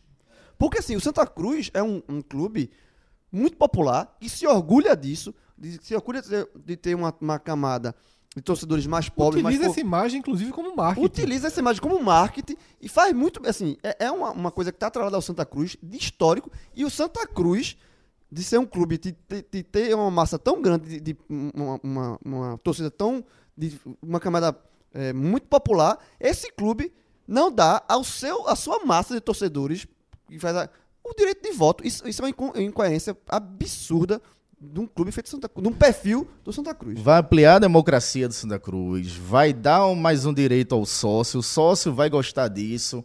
Né? E também eu quero destacar outra medida popular que a gente fez perante o Conselho Deliberativo. Hoje todos os conselheiros são obrigados a uma contribuição financeira mensal. É, a gente está colocando no estatuto que o conselheiro ele possa, né, comprovar a condição de que ele não recebe um salário tão pertinente para ter essa contribuição e solicitar a isenção da contribuição à mesa diretora, fazendo com que um torcedor pobre ou com menos recursos financeiros ele possa ser conselheiro também de Santa Cruz. É, o que eu queria falar era só o seguinte, voltando um pouquinho lá de como a gente formou a comissão, principalmente qual foi o, o sentimento maior da ideia de reformar o estatuto, além da, da adequação ao Profut, era no sentido de democratizar o clube. Em todos os sentidos. Então era trazer a torcida para ajudar a construir o Santa Cruz. Isso passava por uma oposição no Conselho Deliberativo, assim como isso passava por democracia, a democracia quando ela é plena. Então, se eu tenho uma exclusão de uma parcela da, da torcida da democracia, ela é uma democracia meio mambembe, digamos assim. A gente tinha quase que no Santa Cruz uma Constituição da Mandioca de 1824 que limitava e dizia que só podia votar quem tinha não sei quantos alqueires de mandioca. E a gente tinha quase que isso no Santa Cruz.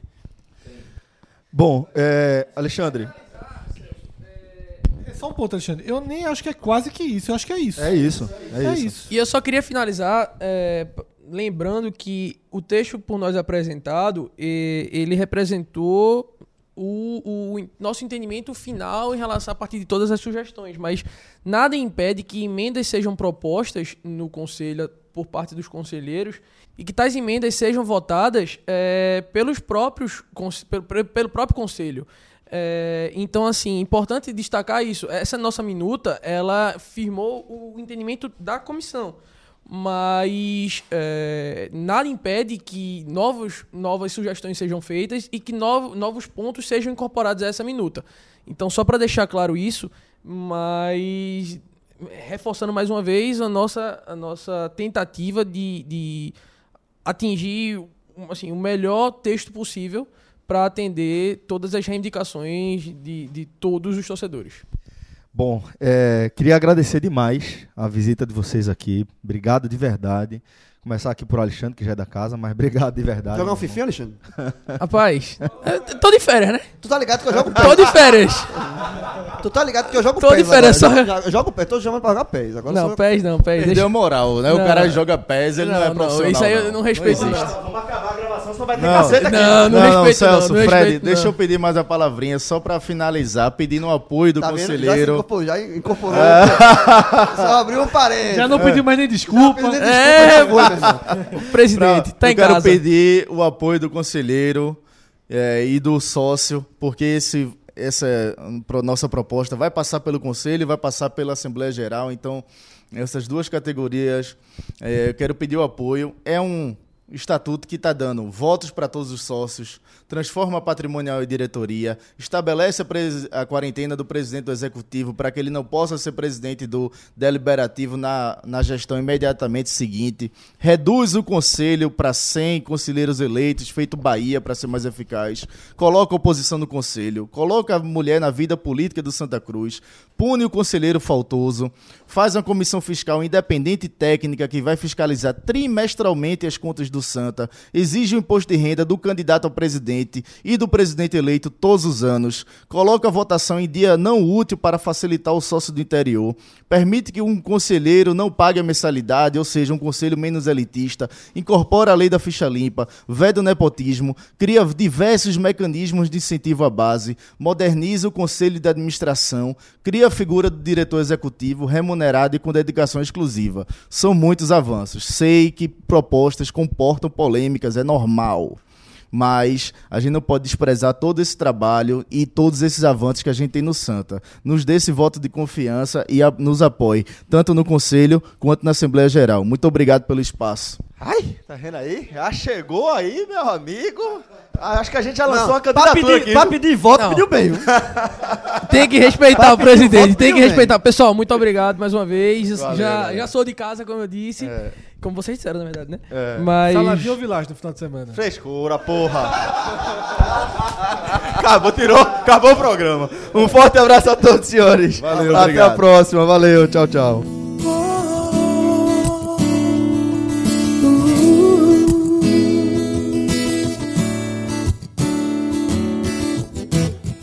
Você não sabe o quanto eu caminhei pra chegar até aqui.